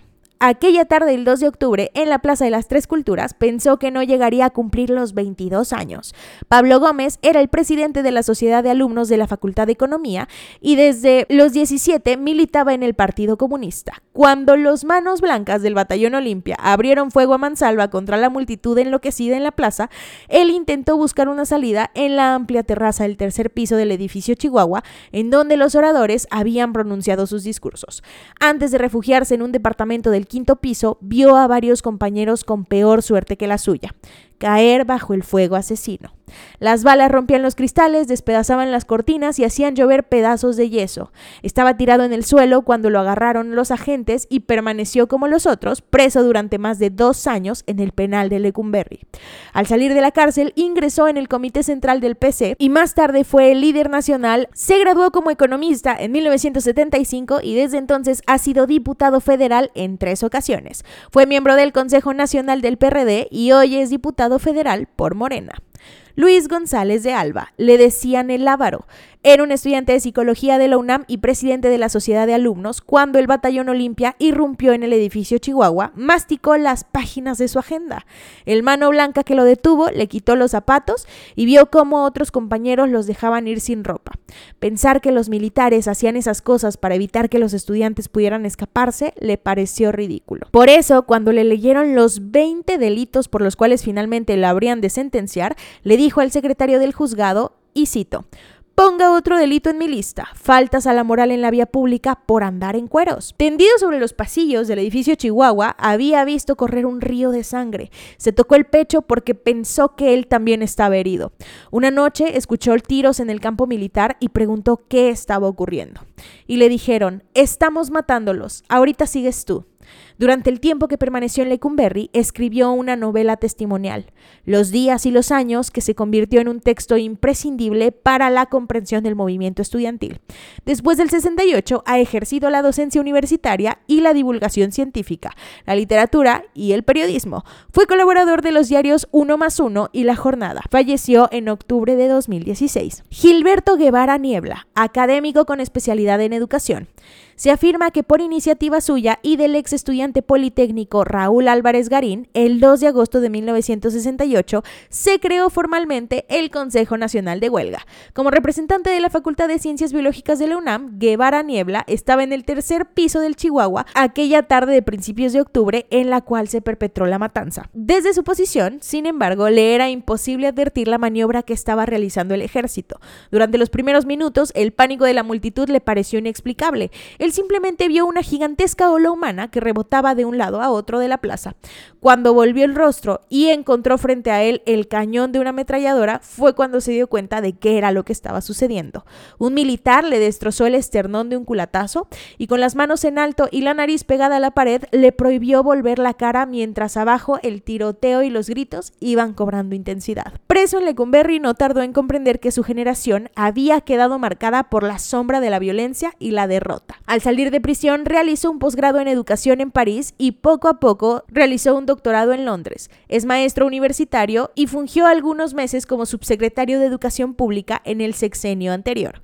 Actualmente colabora en varias publicaciones y participará como parte del equipo de Andrés Manuel López Obrador. Salvador Martínez de la Roca, activista y miembro del PRD. El 27 de agosto de 1968, más de 400.000 personas se congregaron en el Zócalo para exigir el cumplimiento del pliego petitorio que el Consejo Nacional de Huelga había dado a conocer semanas atrás. Al día siguiente, Salvador Martínez de la Roca, alias El Pino, fue detenido junto a otros 10 estudiantes por la policía.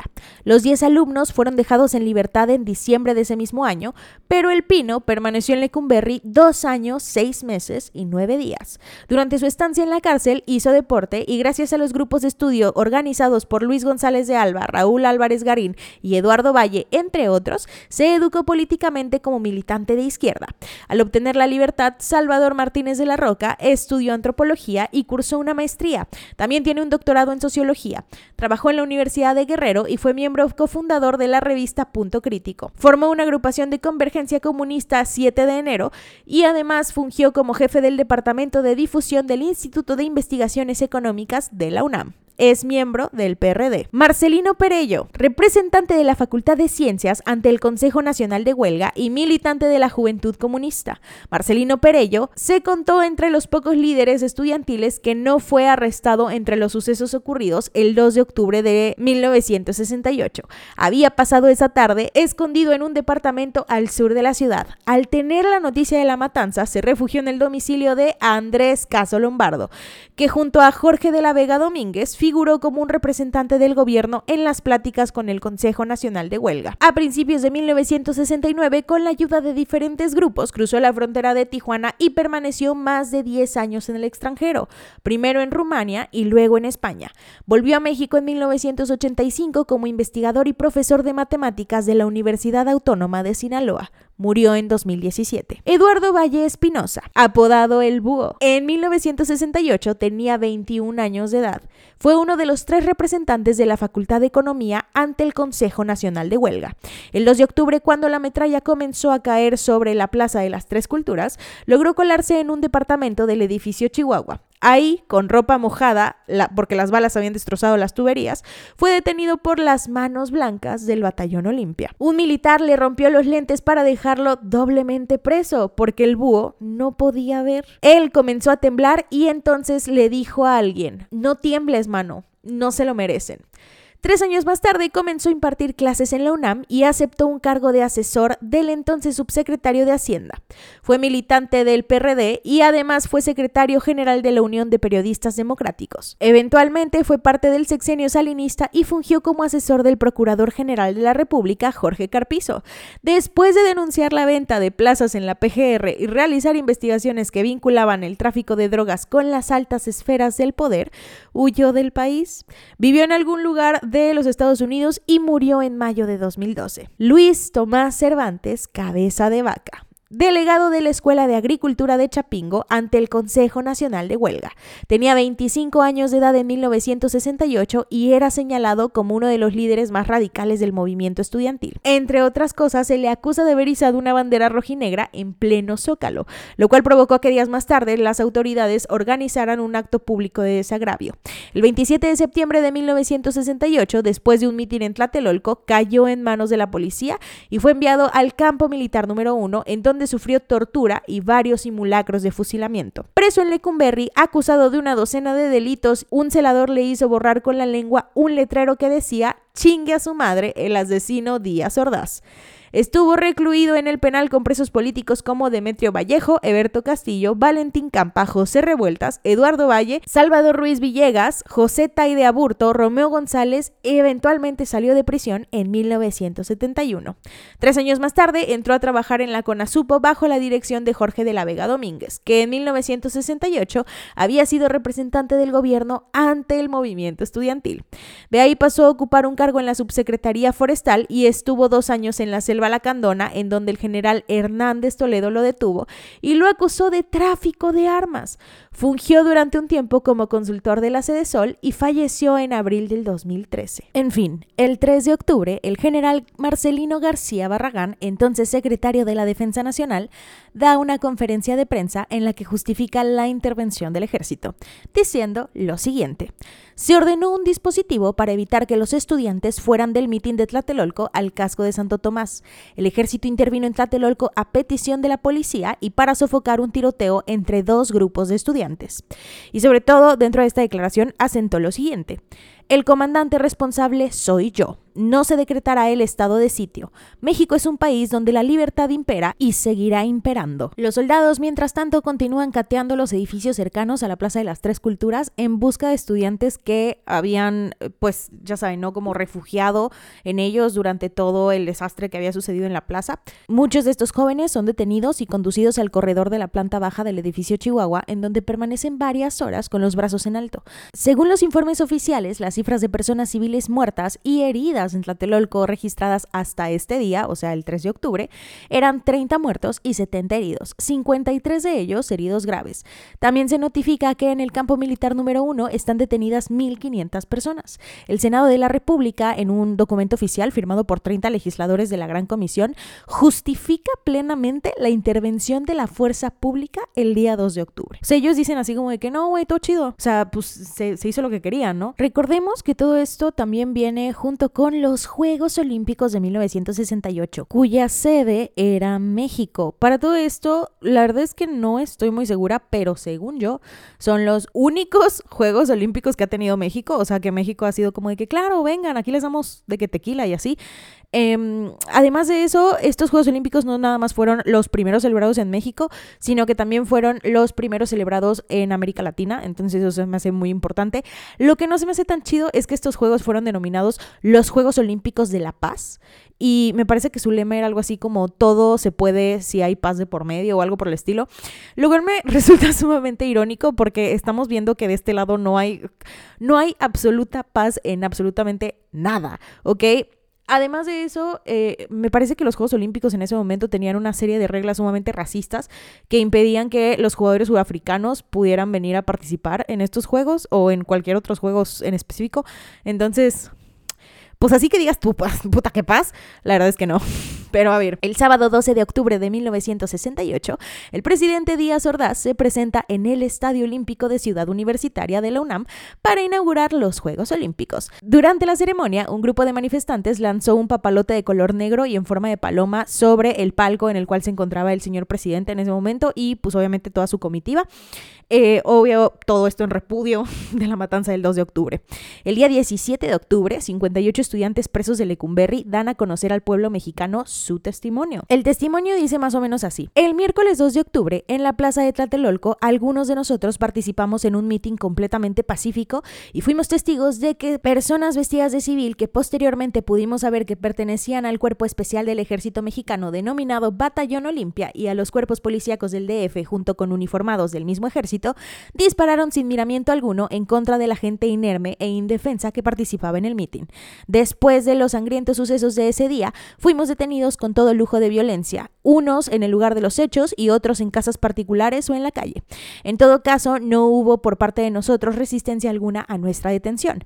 Ninguno de nosotros hizo uso de ninguna arma de fuego, contrariamente a lo que se nos imputa.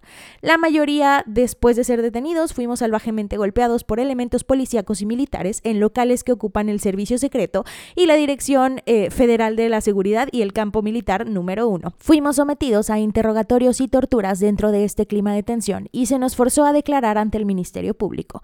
Ninguno de nosotros ha recibido consignas del Consejo Nacional de Huelga para hacer uso de la violencia y este organismo, a nuestro entender, solo ha utilizado formas pacíficas y legales de lucha. Todos estamos seriamente preocupados por la suerte que corre el compañero Raúl Álvarez Garín, miembro del Consejo Nacional de Huelga, que nos consta que hasta el miércoles 9 de este mes permanecía preso en la prisión del campo militar número 1 y hasta la fecha este compañero no ha sido consignado ante ningún juzgado, por lo cual exigimos exigimos que se haga público su paradero y se respete su integridad física. Eventualmente, el 19 de octubre son declarados formalmente presos Raúl Álvarez Garín y Miguel Eduardo Valle Espinosa, que eran miembros del Consejo Nacional de Huelga. En un documento oficial que indica que el 26 de julio al 24 de octubre de 1968 se ha efectuado la aprehensión de aproximadamente 5.000 personas. El 25 de octubre, en asambleas efectuadas en la Unidad Profesional de Zacatenco, los estudiantes se pronuncian por no regresar a clases, en tanto no se obtenga la libertad de los estudiantes presos. Y el 27 de octubre fueron clausurados oficialmente los Juegos Olímpicos. El 29 de octubre, a las 12.30 horas, la Secretaría de la Defensa Nacional entregó a las autoridades del Instituto Politécnico los edificios e instalaciones que habían sido ocupados por el ejército desde el 24 de septiembre. El Consejo Nacional de Huelga efectúa asambleas generales en diversas facultades y escuelas de la Universidad em, Nacional y de la Unidad Profesional de Zacatenco. En todas estas asambleas se confirma que el movimiento estudiantil debe de proseguir hasta la solución de las demandas contenidas en el pliego petitorio de seis puntos. El 31 de octubre a las 5 y media de la tarde se inicia en la explanada de la ciudad universitaria el mitin de la unidad. Esto fue programado por el Consejo Nacional de Huelga para mostrar la continuidad de la unidad del estudiantado y del movimiento. O sea, como de que, güey, a mí no me vas a venir a vencer. Nosotros aquí seguimos al pie de la lucha.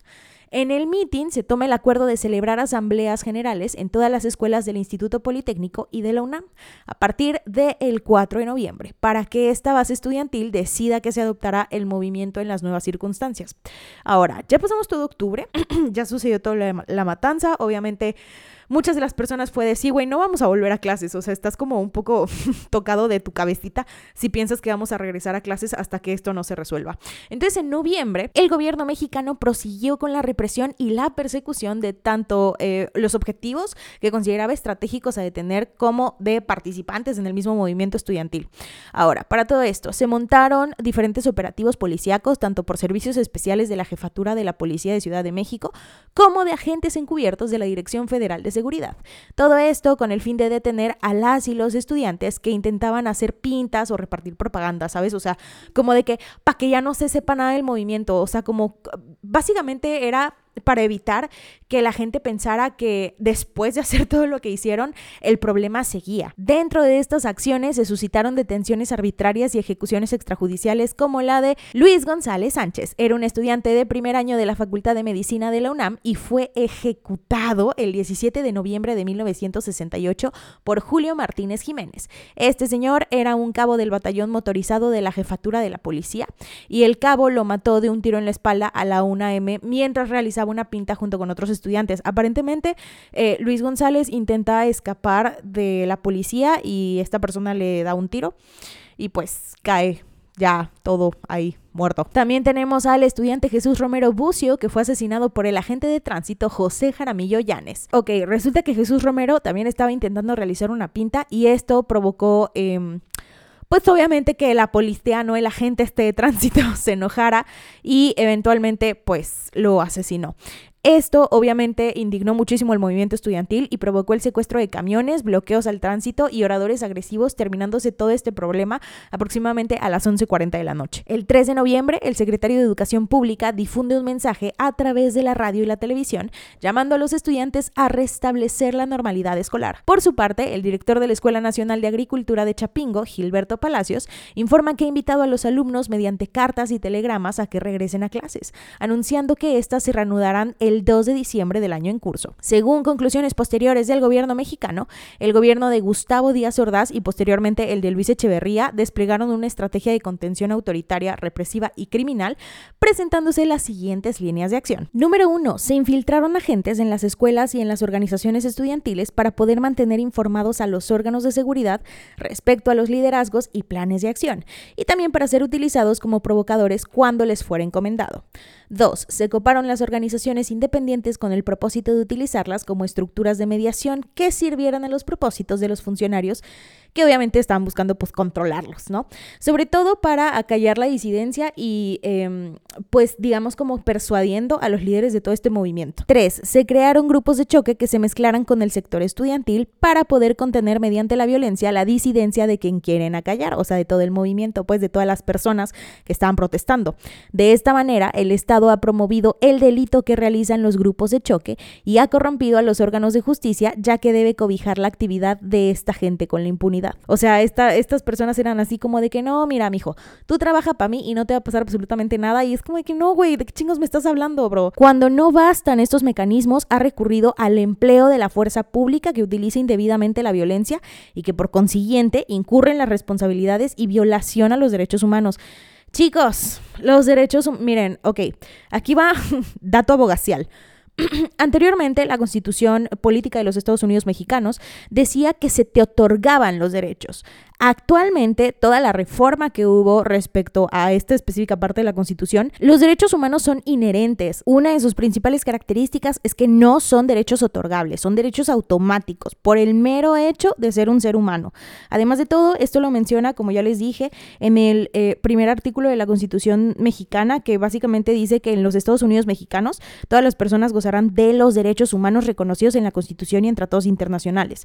Además de eso, también nos especifica y nos habla acerca de em, los cuatro principios básicos del derecho humano, que es la universalidad, la interdependencia, la indivisibilidad y la progresividad. La universalidad es que están en todas perras partes, o sea, no, no deberían de por qué determinarse por un territorio. Tampoco son determinados ni por religión, ni por sexo, ni por raza, ni por alguna característica particular del ser humano. Simplemente son del el ser humano. Además de eso, también dice, eh, o sea, la interdependencia y la indivisibilidad tienen que ver uno con el otro. La interdependencia es que un derecho depende del otro. La indivisibilidad es que yo no te voy a dar la mitad del derecho te tengo que dar todo porque, porque pues no es indivisible. Y la progresividad significa que el derecho nunca va para atrás, siempre va hacia adelante y en una mejora para el mismo ser humano. Volviendo al tema, eh, el número 5 es que por las consecuencias jurídicas directas que implica el uso indebido de la fuerza pública, el Estado también recurrió a una modalidad aún más perversa de manejo de poder,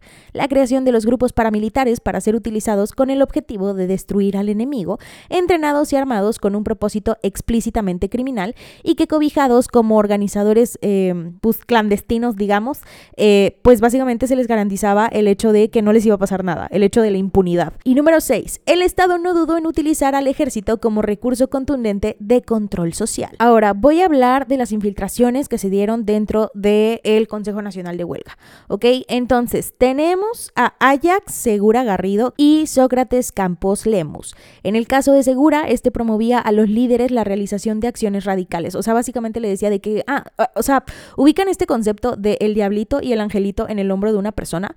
Bueno, pues básicamente este güey era el diablito que decía de que sí, güey, tú hazlo, tú y queme ese camión. Entonces, pues todo muy mal. Obviamente todo esto era para hacer ver al movimiento como un movimiento en realidad sumamente violento que buscaba la agresión hacia el Estado y no lo que en realidad era, que era un movimiento para que el Estado los escuchara. Pero bueno, además de esto, también eh, este güey, delató a varios compañeros que estaban escondidos, hasta que eventualmente se le reconoció como elemento gubernamental infiltrado en el movimiento del 68 y posteriormente se convirtió en agente de la Dirección Federal de Seguridad. ¿no? O sea, de que muchas gracias por tu trabajo siendo una persona bien culera, aquí está tu promoción. Por su parte, Campos Lemus fue señalado continuamente como promotor de acciones radicales y delator. ¿no? O sea, también como el otro cabrón. Eh, y además de eso, también se puede conocer su versión de los hechos en una entrevista en la cual habla acerca de cómo se infiltró durante el movimiento. Y em, esto fue realizado para la exposición permanente del Memorial del 68, exhibida en 2007 al 2017 en el Centro Cultural Universitario de Tlatelolco en la UNAM. Pero a ver, Hablemos un poquito más acerca de Sócrates Amado Campo, eh, perdón, Campos Lemus. A ver, en 1968 este güey tenía 22 años de edad. Él había pues desfilado, ¿no? O sea, a pesar de que tenía una muy corta edad, digo, yo en este momento soy más grande que ese cabrón, había desfilado ya por una amplia gama de organizaciones políticas. Yo solamente he desfilado por una amplia gama de increíblemente lamentables em, decisiones. Pero, pues, o sea, del lado positivo, me han traído hasta la carrera que adoro, entonces eso es, eso es todo muy bien, ¿saben? O sea, de que por fin encontré como lo que me gusta mucho en esta vida. Pero, a ver, no estamos hablando de mí, estamos hablando acerca de este cabrón, ¿no? A ver, entonces, durante el movimiento estudiantil, resulta que este güey, eh, ah, no, esperen, me había quedado en la gama de organizaciones políticas, pero bueno, básicamente aquí figuraba la Juventud Comunista. Durante el movimiento estudiantil, este güey fungió como delegado de la Escuela Superior de Economía del Instituto Politécnico Nacional. El 2 de octubre, él estuvo en la Plaza de las Tres Culturas cuando sucedió pues toda la tragedia. Cuando una bengala roja partió en dos el firmamento, se apoderó del micrófono y gritó, no corran compañeros, esto es una provocación. Pero miren, obviamente todo esto era pues para hacer tiempo, ¿sabes? O sea, para que la gente pues se desubicara y dijera de que, ah, bueno, pues si el señor que está allá arriba, ¿no? En el tercer piso del edificio Chihuahua, que es el que nos convocó al meeting, está diciendo que no pasa absolutamente nada, porque obviamente dentro de todo este grito lo que dijeron era que eran balas de salva, que en realidad no estaban dando de que tiros reales. Em, hasta que eventualmente la gente se dio cuenta, lógico, por las personas que estaban cayendo, que sí era un ataque hacia ellos. Entonces, sí, o sea, como que astuto este cabrón, ¿no? Pero bueno, a ver. Después de esto, después de que él grita como de que no, no corran, tú está muy bien, al segundo comienzan a escucharse los primeros tiros. El batallón Olimpia lo detiene en el edificio Chihuahua y fue torturado en el campo militar y eventualmente dice, no, esperen, ¿saben qué? O sea, no sé si ubican esta onda del Señor de los Anillos de que a Gollum se lo llevan y lo torturan muchísimo hasta que eventualmente suelta dos palabras que es de que comarca, bolsón. Bueno, pues más o menos este güey hizo lo mismo. O sea, se lo llevan al campo militar y este güey dice así como de que, ah, eh, no sé, Álvarez, Garín y así. Entonces, pues todo muy mal. Eh, Además de esto, no solamente suelta nombres, sino que suelta datos de los líderes del Consejo Nacional de Huelga. Campos Lemus pasó a la historia como el provocador y el delator del movimiento. Algunas de las personas que aseguran haber participado en el mitin del 2 de octubre declararon que colaboró después de la matanza con los soldados para identificar a los estudiantes presos en el campo militar número 1. En enero de 1969, este güey firmó una carta eh, dada a conocer recientemente, muy recientemente de que entrecomillado, ¿ok? De que entre el Imperio Bizantino y hoy. Em, es como cuando dices, el otro día, y el otro día fue hace cuatro años, ¿ok? Entonces sí, pero bueno, básicamente esta carta era algo en lo cual apelaba al sentido patriótico y la grandeza del alma, ¿no? Esta carta del señor presidente Díaz Ordaz, a quien ofreció a cambio de su libertad organizar un acto público de desagravio y solidaridad con él en unión de todos los compañeros, em, pues sí, ¿no? O sea... pésimas opciones. O sea, si no me están entendiendo, básicamente este güey tipo eh, firma la carta en la cual dice como de que, no, señor Díaz Ordaz, usted se ve que es un de que excelente mexicano, o sea, no sé si por favor podría hacerme de que el gran honor de concederme mi pinche libertad y, y así, y yo lo voy a apoyar y vamos a demostrar que todos somos, o sea, de que vamos a hacer un círculo y vamos a decir cosas bien positivas del uno del otro y, o sea, vaya, básicamente que le chupó la pata a un señor Díaz Ordaz. Pero bueno, este güey permaneció en Lecumberri hasta 1971. O sea, estuvo ahí encerrado dos añotes. Eh, tiempo después coordinó un plan eh, durante el gobierno de Luis Echeverría Álvarez y fungió como delegado de la FONAFE en Zacatecas. Dirigió la Casa de Artesanías del Estado de Hidalgo y actualmente es un articulista político. Pero a ver, ¿qué es lo que sucede con estas organizaciones inmiscuidas en movimientos y todas estas cosas? Ok, para todo esto necesito hablar acerca de una terminología que probablemente les suene, probablemente sí la han escuchado pero no saben lo que significa y pues yo estoy aquí para aclarar todas sus dudas.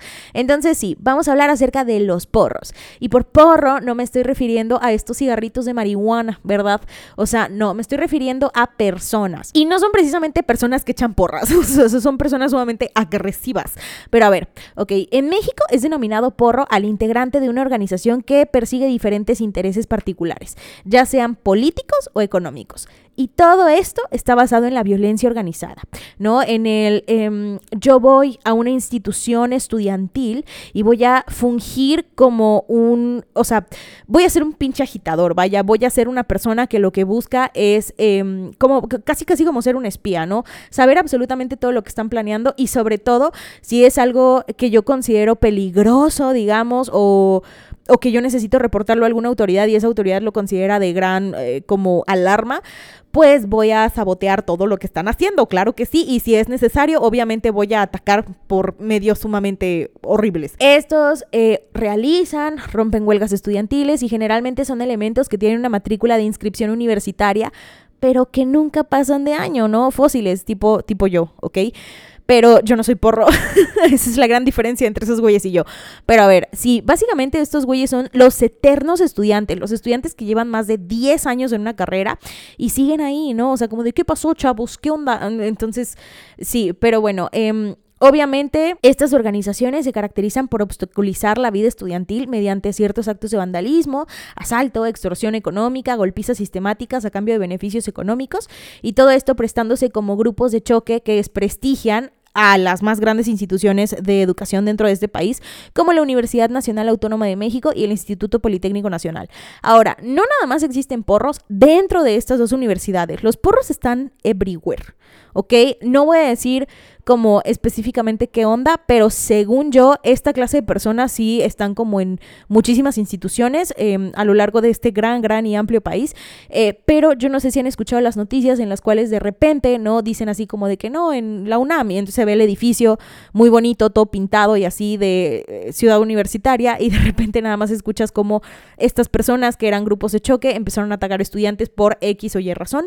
Em, entonces sí, generalmente tienen ciertas características de vestimenta muy específicas específicas, ¿no? Entonces, sí, no, no, no una parte muy bonita de la educación en México. Pero bueno, ahora, también recordemos que a la mayoría de los presos se los llevaron a Lecumberri. Y bueno, yo voy a hablar específicamente acerca de la prisión de Lecumberri y sobre todo de sus condiciones sumamente inhumanas. Que para todo esto, o sea, miren, no me malinterpreten, yo amo el derecho, pero el derecho tiende a ser demasiado bonito para ser verdad, ¿no? Es muy, muy utópico la constitución política de los Estados Unidos mexicanos se me hace preciosa, o sea, cada una de las cosas que defiende y que dice, no, es que se tiene que hacer esto y se tiene que hacer el otro y el Estado mexicano tiene que garantizar muchísimas cosas, cosas que si tú volteas a ver a tu alrededor, no hay. Y es como de que, bro, pero no se supone, ¿no? De que supremacía constitucional y de que deberíamos como de que todos ser muy felices como hermanos. Chico, eso no existe, eso no existe. Y la verdad es que dudo que exista en básicamente cualquier país. O sea, no, estoy seguro de que algunos eh, países sí tienen como una calidad muy alta de vida y obviamente una expectativa muy grande de todo su sistema eh, judicial, ¿no? De todo su sistema político, de todo su sistema, em, pues, de derecho, pero en realidad ah, todas las cosas que menciona la Constitución a veces sí es como de que, ay chicas, pues yo quisiese, ¿no? Pero pues la realidad es otra completamente diferente. Hay un específico artículo de la Constitución, en este momento no recuerdo cuál, pero en ese artículo dice que las prisiones deben de estar como, o sea, deben de ser pospulcras, ¿saben? O sea, deben de, no deben de acomodar a mujeres y hombres en el mismo espacio, no deben de... Em, pues aplicar tortura, ni ninguna clase de, de, latigazos, ni castigos físicos. La gente debe de vivir como, o sea, si estás encerrado, pero de cierta manera, pues tienes todavía un poco de dignidad, ¿sabes? Eso no existe, eso no existe. Em, y no lo estoy diciendo yo porque haya ido específicamente un penal, pero sí obviamente he escuchado... Em, pues muchas cosas respecto a los penales, ¿no? O sea, por ejemplo, hay en, las cárceles de mujeres, me parece que no hay a veces insumos, no sé si a veces o siempre, pues no hay insumos de higiene básica femenina, ¿no? Tu, tu, toallita sanitaria, lo cual se me hace algo horrible. Muchas veces estas chicas tienen que reutilizarlas y yo no sé si sepan esto, pero el hecho de no tener higiene durante tu menstruación y de reutilizar una toalla y de hacer toda esta clase de cosas puede llevarte, creo que un choque séptico, o sea, sí puedes enfermar gravemente e incluso morir de una infección por no tener los implementos adecuados para tu periodo menstrual, que es algo completamente normal, que no debe ser censurado bajo ninguna circunstancia y que todos deberíamos de tener derecho a, me parece que ahorita había algo así como de que derecho a las toallas sanitarias y así, ¿no? Gratuitas. Entonces, sí, no, o sea, obviamente, em, bueno, he escuchado acerca de algunas personas que llevan esta clase de cosas, ¿no? De que su jaboncito y su eh, toallita sanitaria y su champucito y toda esta clase de cosas para las mujeres porque en realidad dentro de donde están no tienen acceso a absolutamente nada de esto. Eh, muchas de ellas, pues por ejemplo, no, no tienen apoyo económico, entonces también ahí batallan muchísimo. Además de esto, pues obvio eso también sucede dentro de penales más grandes, ¿no? Em, recordemos, bueno, yo no sé si sepan este fact, pero existen cerezos y existen ceferezos, ¿no? Entonces tienen funciones diferentes. Eh, hay X cantidad de penales y muchas cosas.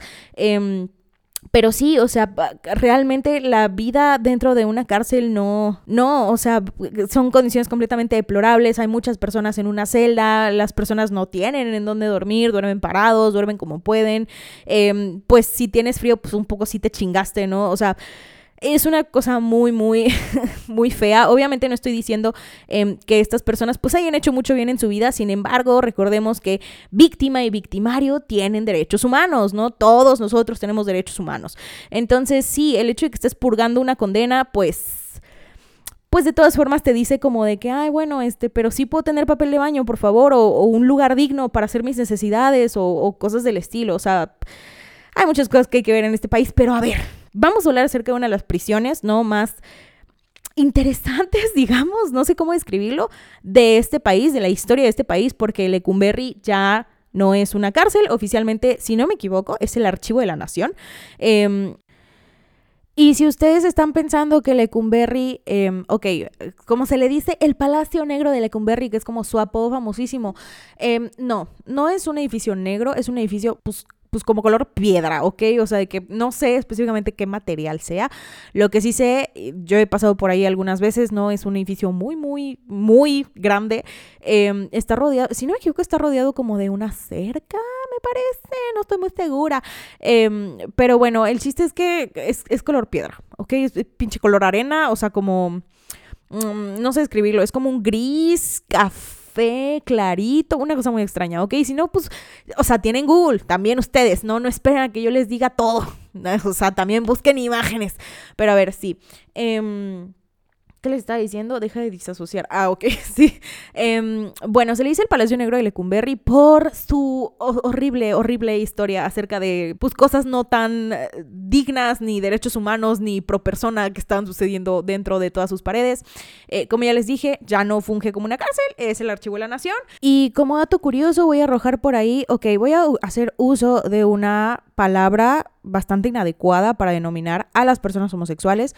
Pero aquí en México, em, pues básicamente la palabra joto deriva de esta prisión. ¿Por qué? Porque básicamente, o sea, no me acuerdo muy bien la historia. Según yo sí va así, pero ahí, ahí sí no va así, pues una disculpa, ¿no? O sea, tampoco soy perfecta. Pero bueno, a ver, eh, básicamente pues Lecumberri, como todas las cárceles, tienen diferentes pabellones, ¿no? Diferentes celdas. Entonces, se dan de cuenta que en la A, por ejemplo, estaban los que cometían delitos, pues no graves, ¿no? Los que estaban en la B eh, cometían delitos, em, no sé, que a lo mejor estaban como por un periodo muy corto de tiempo y estaban en la B. Los de la H, por ejemplo, eran de secuestradores, ¿no? Los de la I eran de asesinos. O sea, así se iban hasta eventualmente llegar a la letra J. A la letra J se enviaban a las personas homosexuales, ¿ok? Entonces, las personas que estaban dentro de esa celda eran denominados Jotos, precisamente por la J de, que la letra de la celda. Em, eventualmente esta palabra sale de las murallas de Lecumberri y así es a donde se empieza a denominar a las personas homosexuales con este nombre por favor no lo utilicen, em, por favor, realmente no es em, un, un, nombre adecuado, o sea, no es, no es ni siquiera una palabra adecuada, por favor. Absténganse del uso de esta palabra. Pero bueno, a ver, vamos a ver qué era lo que era Lecumberri. A ver, las celdas de castigo del Palacio de Lecumberri eran oscuras, frías y no tenían baño. En ellas estaban encerrados los prisioneros con mala conducta y que en consecuencia necesitaban eh, pues medidas no correctivas drásticas eh, o simplemente eran puestos ahí los que pues como que los celadores odiaban a una persona y entonces las ponían en una celda de castigo, básicamente. Esas mazmorras eran algo completamente aterrador para los internos. Ahora, estas habitaciones estaban aisladas em, y a pesar de todo eran uno de los elementos menos crueles que existían dentro de esta cárcel. Eh, esta fue fundada por Porfirio Díaz en el año 1900 y a ver, es que solamente, o sea, la, la prisión se consiste en siete brazos. ¿No? Eh, me parece que hay una parte que es para mujeres, una parte que es para hombres. Como dato curioso, creo que Eduardo Yáñez en una entrevista con Jordi Rosado dice que su mamá creo que era celadora de la cárcel, su mamá y su abuela, algo por el estilo, ¿no? Y entonces que al niño pues lo dejaban con las internas y así, pero bueno. ok, entonces la prisión tenía siete brazos. Eh, poco a poco, de hecho, Lecumberri tiene casos en los cuales las personas cayeron en severa locura por las cosas que se vivían ahí, las cosas que se veían ahí, eh, y obviamente por, pues, porque no te daban de comer, no tenías un baño digno, no, no tenías muchísimas cosas, ¿no? Lecumberri fue erigida por los ingenieros Miguel Quintana, Antonio Torres Torija y Antonio M. Anza. Estos decidieron construirla bajo el tipo de arquitectura carcelaria, em, pues, eh, de parte de un señor inglés que se llamaba Jeremías Bentham. Ese señor pues hizo como un estilo de arquitectura de prisiones, no sé cómo se le diga. Y pues estos güeyes fue como de que, ah, no, pues me parece chido, ¿no? De que vamos a aplicarla. Em, y bueno, básicamente este estilo específico la, eh, se llama panotípica. Este estilo consiste en lo siguiente. Se construye una serie de pasillos que todos culminan en un punto, tipo como una especie de pulpo, y todo culmina, saben, como en donde está la cabecita del pulpo. Y aquí es en donde hay una sola torre de vigilancia al centro, la cual es suficiente para estar al tanto de todo el movimiento alrededor de la prisión, ¿ok? Entonces, con esto, los prisioneros, que en un inicio solamente eran 996, estaban cometidos a una... Eh, post fuerte presión psicológica en la cual pues obviamente eran llevados a la locura de que tipo todo el tiempo me están vigilando, eh, sobre todo porque pues, o sea, si todo el tiempo te están vigilando, pues no tienes privacidad, güey, obviamente te vas a volver pinche loco, en fin, Ahora, para todo esto, em, yo no sé si han tenido esta, esta onda de que, ay, creo que como que alguien me está viendo, pero a lo mejor están solos, güey, o sea, o a lo mejor es, es, mi problema mental, no sé, pero a veces sí es como sumamente incómodo y no sabes si es como el espíritu que te está viendo. Eh, pero bueno, a ver, todo esto es un inicio de situaciones que hicieron de Lecumberri la prisión más inhumana del país. En un inicio fueron, como ya les expliqué, internados aproximadamente 996 personas, pero la cifra de prisioneros pasó a 3.800 en pocos años. Y obviamente las celdas individuales fueron ocupadas por tres o más personas. Y por celdas individuales, pues no te estoy hablando de que tu suite. No, obviamente eran celdas sumamente chiquitas en las cuales pues acomodaban a tres o cuatro cabrones, cuando la celda estaba diseñada para un solo interno. A raíz del hacinamiento, las autoridades carcelarias dejaron de poner atención en el mantenimiento de la prisión. O sea, básicamente fue como de que, ay, pues es que hay un chingo de internos cuando la prisión solamente estaba diseñada, me parece que para tener así de que máximo, eh, de que como creo que mil personas, la verdad es que no estoy muy segura, según yo era algo así. Y pues ahora tienes a 3.800 personas que no sabes en dónde meter y ya no hay cupo en ningún lado y ninguno de ellos está teniendo de que ni sueño, ni comida, ni baño, ni, ni nada, ¿sabes? O sea, de que todos, todos carecen en este punto de vitamina D, ¿no? De vitamina, o sea, de, todo lo que puedas pensar en carecer, pues sí, ¿no? O sea, ahí estás. Entonces, eh, básicamente, como ya eran muchísimos internos, pues se le hizo fácil, ¿verdad? A las autoridades decir, güey, pues ¿para qué los damos de comer? O sea, no tenemos ya comida para tanta gente. O sea, nada más teníamos como cupo para esto, ¿no? O sea, de que las, o sea, teníamos 996 chilaquiles que repartir. Ya no podemos con 3800, güey. O sea, de que darles un vaso de atole y darles por bien servidos. O sea, ya no hay de dónde. Entonces empiezan a descuidar la prisión por completo y después vienen, obviamente, condiciones sumamente insalubres y para colmo, la escasez de agua, la escasez de comida, la escasez de absolutamente todo. Y esto provocó que muchos de los internos se murieran por em, inanición, ¿sabes? O sea, de que por no ingerir cosas que necesitaba el cuerpo humano. Además de eso, también eh, provocó un gran alto nivel de desnutrición. Entonces sí, pero bueno, con estas pésimas condiciones, eventualmente el Palacio de Lecumberri recibió a los jóvenes capturados tras las protestas de 1968. O sea, tienes una cárcel de 3.800 personas y todavía vas y les pones chica, no sé, 1500, 5000 personas arrestadas. O sea, ¿dónde? ¿Dónde chingados vas a meter a tanta gente? A ver, además de esto, ok, como dato curioso de Lecumberri, han pasado varias personas, ¿no? Por ahí, como por ejemplo José Agustín, José Revueltas, Alberto Aguilera Valadez, em, mejor conocido como Don Señor Juan Gabriel, ¿no? Así de que querida. Eh, también pasó por ahí David Alfaro Siqueiros, Ramón Mercader, que es el asesino de León Trotsky, y Álvaro Mutis y Pancho Villa. Ahora, para todo esto. Eh, José Revueltas, si no me equivoco, escribió, no estoy muy segura de cuántos libros, según yo como dos o tres respecto a Lecumberri. Una de estas es El Apando. El Apando es algo que yo tuve que leer en la prepa porque mi maestro, em, que es un excelente maestro y lo adoro con todo mi corazón, es neta uno de los mejores, o sea, yo no sé si ustedes tienen este ranking de los mejores maestros que han tenido, pero yo siento que mi maestro de literatura era uno de los mejores maestros que yo pude haber tenido en la historia historia. En primer semestre de literatura nos encargó me parece que estamos leyendo como eh, era literatura mexicana. Por ejemplo, recuerdo que el primer libro que nos encargó leer fue Ciudades Desiertas de José Agustín. Que si ustedes se quieren ahorrar la leída del libro, que la verdad es que sí se los recomiendo, eh, pueden ver una película que se hizo basada en este, que creo que protagoniza Gael García, no estoy muy segura, em, pero se llama Me estás matando Susana, creo que está disponible como en varias plataformas, entonces por si la quieren checar, pues adelante, se trata de un matrimonio que está conformado por Eligio y por Susana y pues van atravesando muchas cosillas por ahí por el camino. Habla acerca del feminismo, habla acerca del machismo em, y está, está decentón, la neta, así está bueno. Y en el otro semestre ya era como literatura así de que pues Frankenstein y así, ¿no?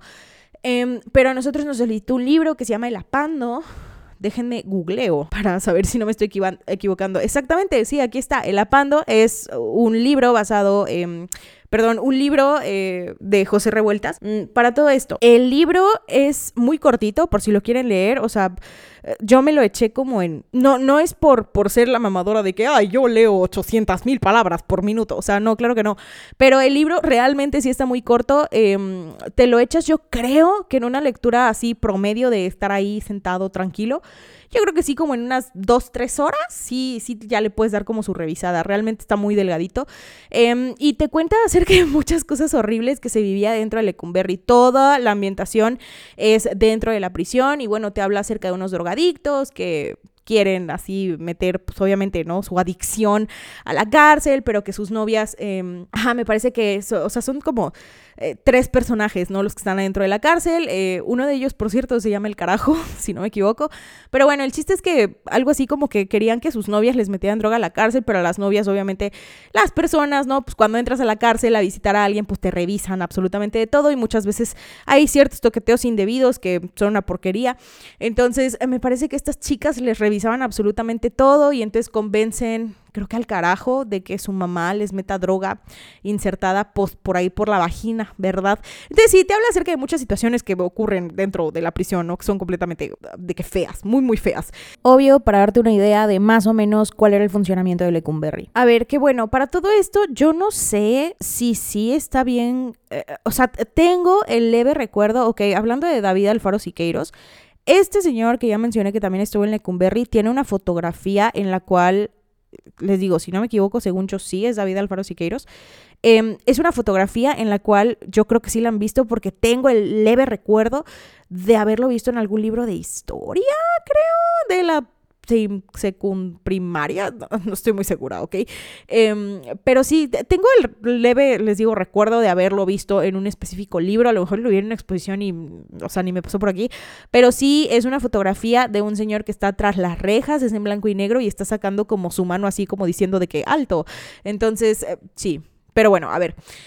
Ahora, vamos a hablar acerca de una de las personas que estuvo dentro de la cárcel de Lecumberri, que es Luis Tomás Cervantes Cabeza de Vaca. Y bueno, hay un testimonio, un testimonio muy bonito que está narrado por mi amigo Hugo Pardo. Tiene TikTok, por cierto, por si les gusta su voz. Entonces, eh, no estoy muy segura de cómo se llama su TikTok. Permítanme un segundo para checar cómo se llama su. Creo que es algo así como de Pardo o algo así. Ajá, ok. Su TikTok es The Wild Pardo y tiene una foto de perfil como de Deadpool, me parece.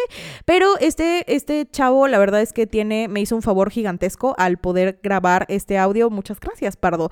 Em, y la verdad es que tiene una muy, muy buena voz. Honestamente sí creo que tenga como futuro de que comunicólogo o doblador o algo por el estilo, porque la neta sí, sí me gusta mucho. Pero bueno, a ver, opinen ustedes. Recordemos que esto es algo que está escrito dentro de La Noche de Tlatelolco, que es un libro de Elena Poniatowska y es de Luis Tomás Cervantes Cabeza de Vaca del Consejo Nacional de Huelga, que estuvo pues encerrado bajo condiciones sumamente inhumanas. Antes que tú, morirán dos más. Oí las dos descargas y los dos tiros de gracia, y se me llevó a que palpara dos cuerpos inertes. Después me sujetaron de nuevo y pusieron la pistola junto a mi cabeza, haciendo un disparo. Luego dijeron, no vale la pena matarlo, castrémoslo.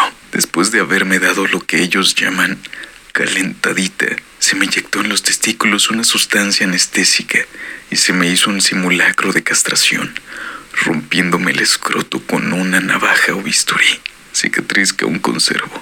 Todo esto fue en la noche del 2 de octubre de 1968, hasta las 6 de la mañana del día 3. Todo por no querer hacer declaraciones en contra del movimiento estudiantil popular, ni en mi contra. Declaraciones que serían una serie de mentiras en contra de la lucha democrática de nuestro pueblo. El día 3 de octubre a las 7 de la mañana fui nuevamente traído a la cárcel de Lecumberri, en donde se me incomunicó en las peores condiciones, sin dejarme salir siquiera hacer mis necesidades, las que tenía que hacer en un bote de 20 litros que jamás fue limpiado en los 28 días de incomunicación. No veía ni a los carceleros, no tenía ni cobija ni colchón. Se me tuvo con una alimentación precaria consistente en un vaso de atole en la mañana y otro en la tarde, que me depositaban en una pequeña abertura en la puerta de mi celda. Todo lo anterior, como usted sabe, es contrario a los derechos humanos y a nuestra propia constitución. Luis Tomás Cervantes, cabeza de vaca, del CNH. Ahora, como ya les dije, esto es de la noche de Tlatelolco, testimonios de historia oral. No sé por qué estuve a punto de decir de vida oral. Saben, tipo como el suero del niño este que te dan, que es como gratuito y que está el niño como con un arbolito y es eh, suero vida oral. Em, pero bueno, no, esta es historia oral. Básicamente es una crónica de la periodista mexicana Elena Poniatowska. No estoy muy segura de si es Poniatowska o Poniatowska. Em, sepa, o sea, chica, que yo no sé. Pero bueno, esto está basado en la matanza estudiantil durante el 2 de octubre de 1968 en la Plaza de las Tres Culturas. Ahora, si no me equivoco, em, o sea, no es, eh, o sea, hagan de cuenta que según yo creo que está dividido en dos partes. La primera parte creo que era como todo el pre, o sea, todo como opiniones pre a todo lo que sucedido el 2 de octubre del 68, ¿no? O sea, como de que eh, estudiantes revoltosos y etcétera, etcétera. Y por ahí empieza realmente todo lo que fue la tarde de Tlatelolco. Los testimonios son horribles, el libro, o sea, el libro, pues son, o sea, es gente hablando de lo que estuvo ahí, de lo que vio ahí, te arde el corazón, te arde, te da muchísimo coraje, te te duele un poquito el alma. La verdad es que, em, pues obviamente estudiando la carrera que, que tengo, eh, pues, o sea, yo escucho cosas terribles todos los días. Esta cosa que es algo histórico es sumamente, completamente deleznable todo lo que se hizo. Entonces, si, si no me equivoco, creo que se publicó en 1900... Con 1971, 1972, la verdad no estoy muy segura. Una de esas dos. Si tienen la oportunidad de leerlo, háganlo. Eh, ármense un poquito de, como que ármense una coraza en el corazón porque sí son, a veces sí hay como de que, ay, ya, ya, como que ya no quiero leer esta parte, por favor. Eh, y pues sí, como ya se pudieron dar cuenta en lo que narró mi amigo, pues son condiciones completamente inhumanas. Entonces, sí, además de eso, no solamente les voy a hablar acerca del libro de Elena Poniatowska, sino que ahorita les voy a mencionar Rojo Amanecer. Rojo Amanecer, o sea, obviamente respecto al movimiento del 68 hay infinidad de videos, infinidad de documentales, infinidad de información al respecto. Si ustedes quieren saber más, si ustedes quieren decir, no, chamaca burra, esto es lo que realmente sucedió, adelante, háganlo. El chiste es que se informen, ese también es parte del punto de este podcast. Sí, eh, existen muchísimas cosas en YouTube, hay muchos testimonios que te rompen mucho el corazón. Entonces, sí, infórmense, vayan, lean, eh, investiguen un poco al respecto si es que les llamó la atención esta pequeña parte de la historia que yo les conté. Y bueno, a ver, Rojo Amanecer es una película mexicana del género dramático de 1989. La verdad es que no estoy muy segura, creo que está disponible como en Claro Video o algo por el estilo. Entonces, si ustedes tienen Claro Video, me parece que la pueden ver por ahí. Es una película que dura, la verdad no estoy muy segura. Em, no creo que dure mucho, yo creo que dura como su hora y media, dos horas, no estoy muy segura. La, verdad la película está muy buena, tiene ya bastantes años que la vi. Eh, la vi me parece que dos veces, de hecho. Em, pero bueno, esta es una película de 1989 del director Jorge Fons. En ella se narra una ficción sucedida entre el 2 y 3 de octubre de 1968 en la Plaza de las Tres Culturas en Tlatelolco. Eh, fue protagonizada por María Rojo, Héctor Bonilla, Jorge Fegán, Amanda Arau, Bruno Bichir, Demian Bichir y Eduardo Palomo. Entonces, sí, ahí tenemos eh, bastante elenco. Eh, para todo esto, bueno, Eduardo Palomo creo que ya se murió. Héctor Bonilla creo que ya también. Eh, la verdad es que no estoy muy segura, pero, eh, o sea, María Rojo sigue viva, Bruno y Demian Bichir, de hecho, me parece que sí son hermanos. Entonces, pues sí, la verdad es que son muy buenos actores. Entonces, de hecho, justamente, si no me equivoco, dentro de la película la hacen justo de hermanos, ¿no? Entonces, la trama, pues obviamente inicia en una típica mañana de una familia de la clase media y esta familia habita en un departamento enfrente de la plaza. Específicamente creo que habita en el edificio Chihuahua, la verdad no estoy muy segura. Ahora, dos de los hijos de la familia, que son Bruno y Demian, están eh, dentro de todo el movimiento estudiantil, ¿ok? Y con el paso de las horas, debido a la operación Galeana, perdón, que es todo lo que sucedió respecto a la masacre, la vida de la familia se ve directamente involucrada en los hechos. Esto relata la vivencia de algunas de las familias dentro de los edificios en los cuales pues se ocultaron estudiantes y entró el ejército y hubo muchas, muchas cosas, ¿no? La mirada desde una ventana de un departamento del edificio hacia la plaza. Eso es de lo que se trata la película. Hubo, lógicamente, muchísimas presiones políticas al interior del gobierno mexicano, porque además de todo recordemos que, em, o sea, nosotros eh, a partir de 1960 más o menos creo, hasta creo que los 80 se denominó todo esto que era la guerra sucia, que fue más fuerte bajo el gobierno de Luis Echeverría Álvarez, que estuvo en el sexenio... Em, ¿Qué secciones fue? Creo que fue del 70 al 76. por ahí en alguna parte del podcast los menciono, ¿ok? Entonces, obviamente en ese momento, pues sí, cualquier cosa que tú dijeras en contra del gobierno era completamente castigable. Me parece que Cantinflas tuvo por ahí un problema porque dijo algo así como Bomberito Juárez y entonces como que sí le dijeron, no, güey, córtale, mi chavo.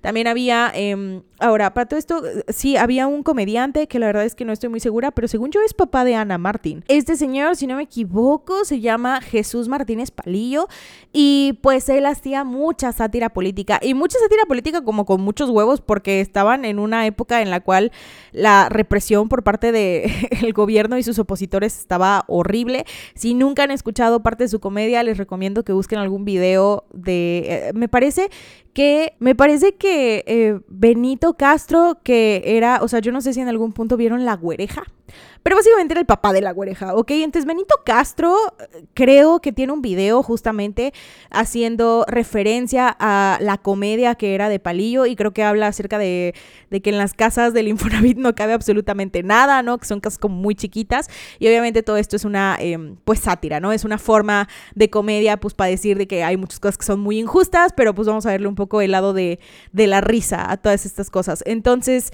sí, pero bueno, a ver. Volvamos al punto, Giseli. Recordemos que muchas presiones políticas, muchas cosas y obviamente la película fue como de que, mi vida, ¿cómo quieres que salga esta película si nos estás atacando a nosotros el Estado mexicano? Entonces, eh, finalmente dijeron, ¿sabes qué? Vamos a mantenerla enlatada. O sea, básicamente vamos a retrasar a propósito e indefinidamente el estreno al no contar con la autorización y la clasificación debida para enviarla a los cines.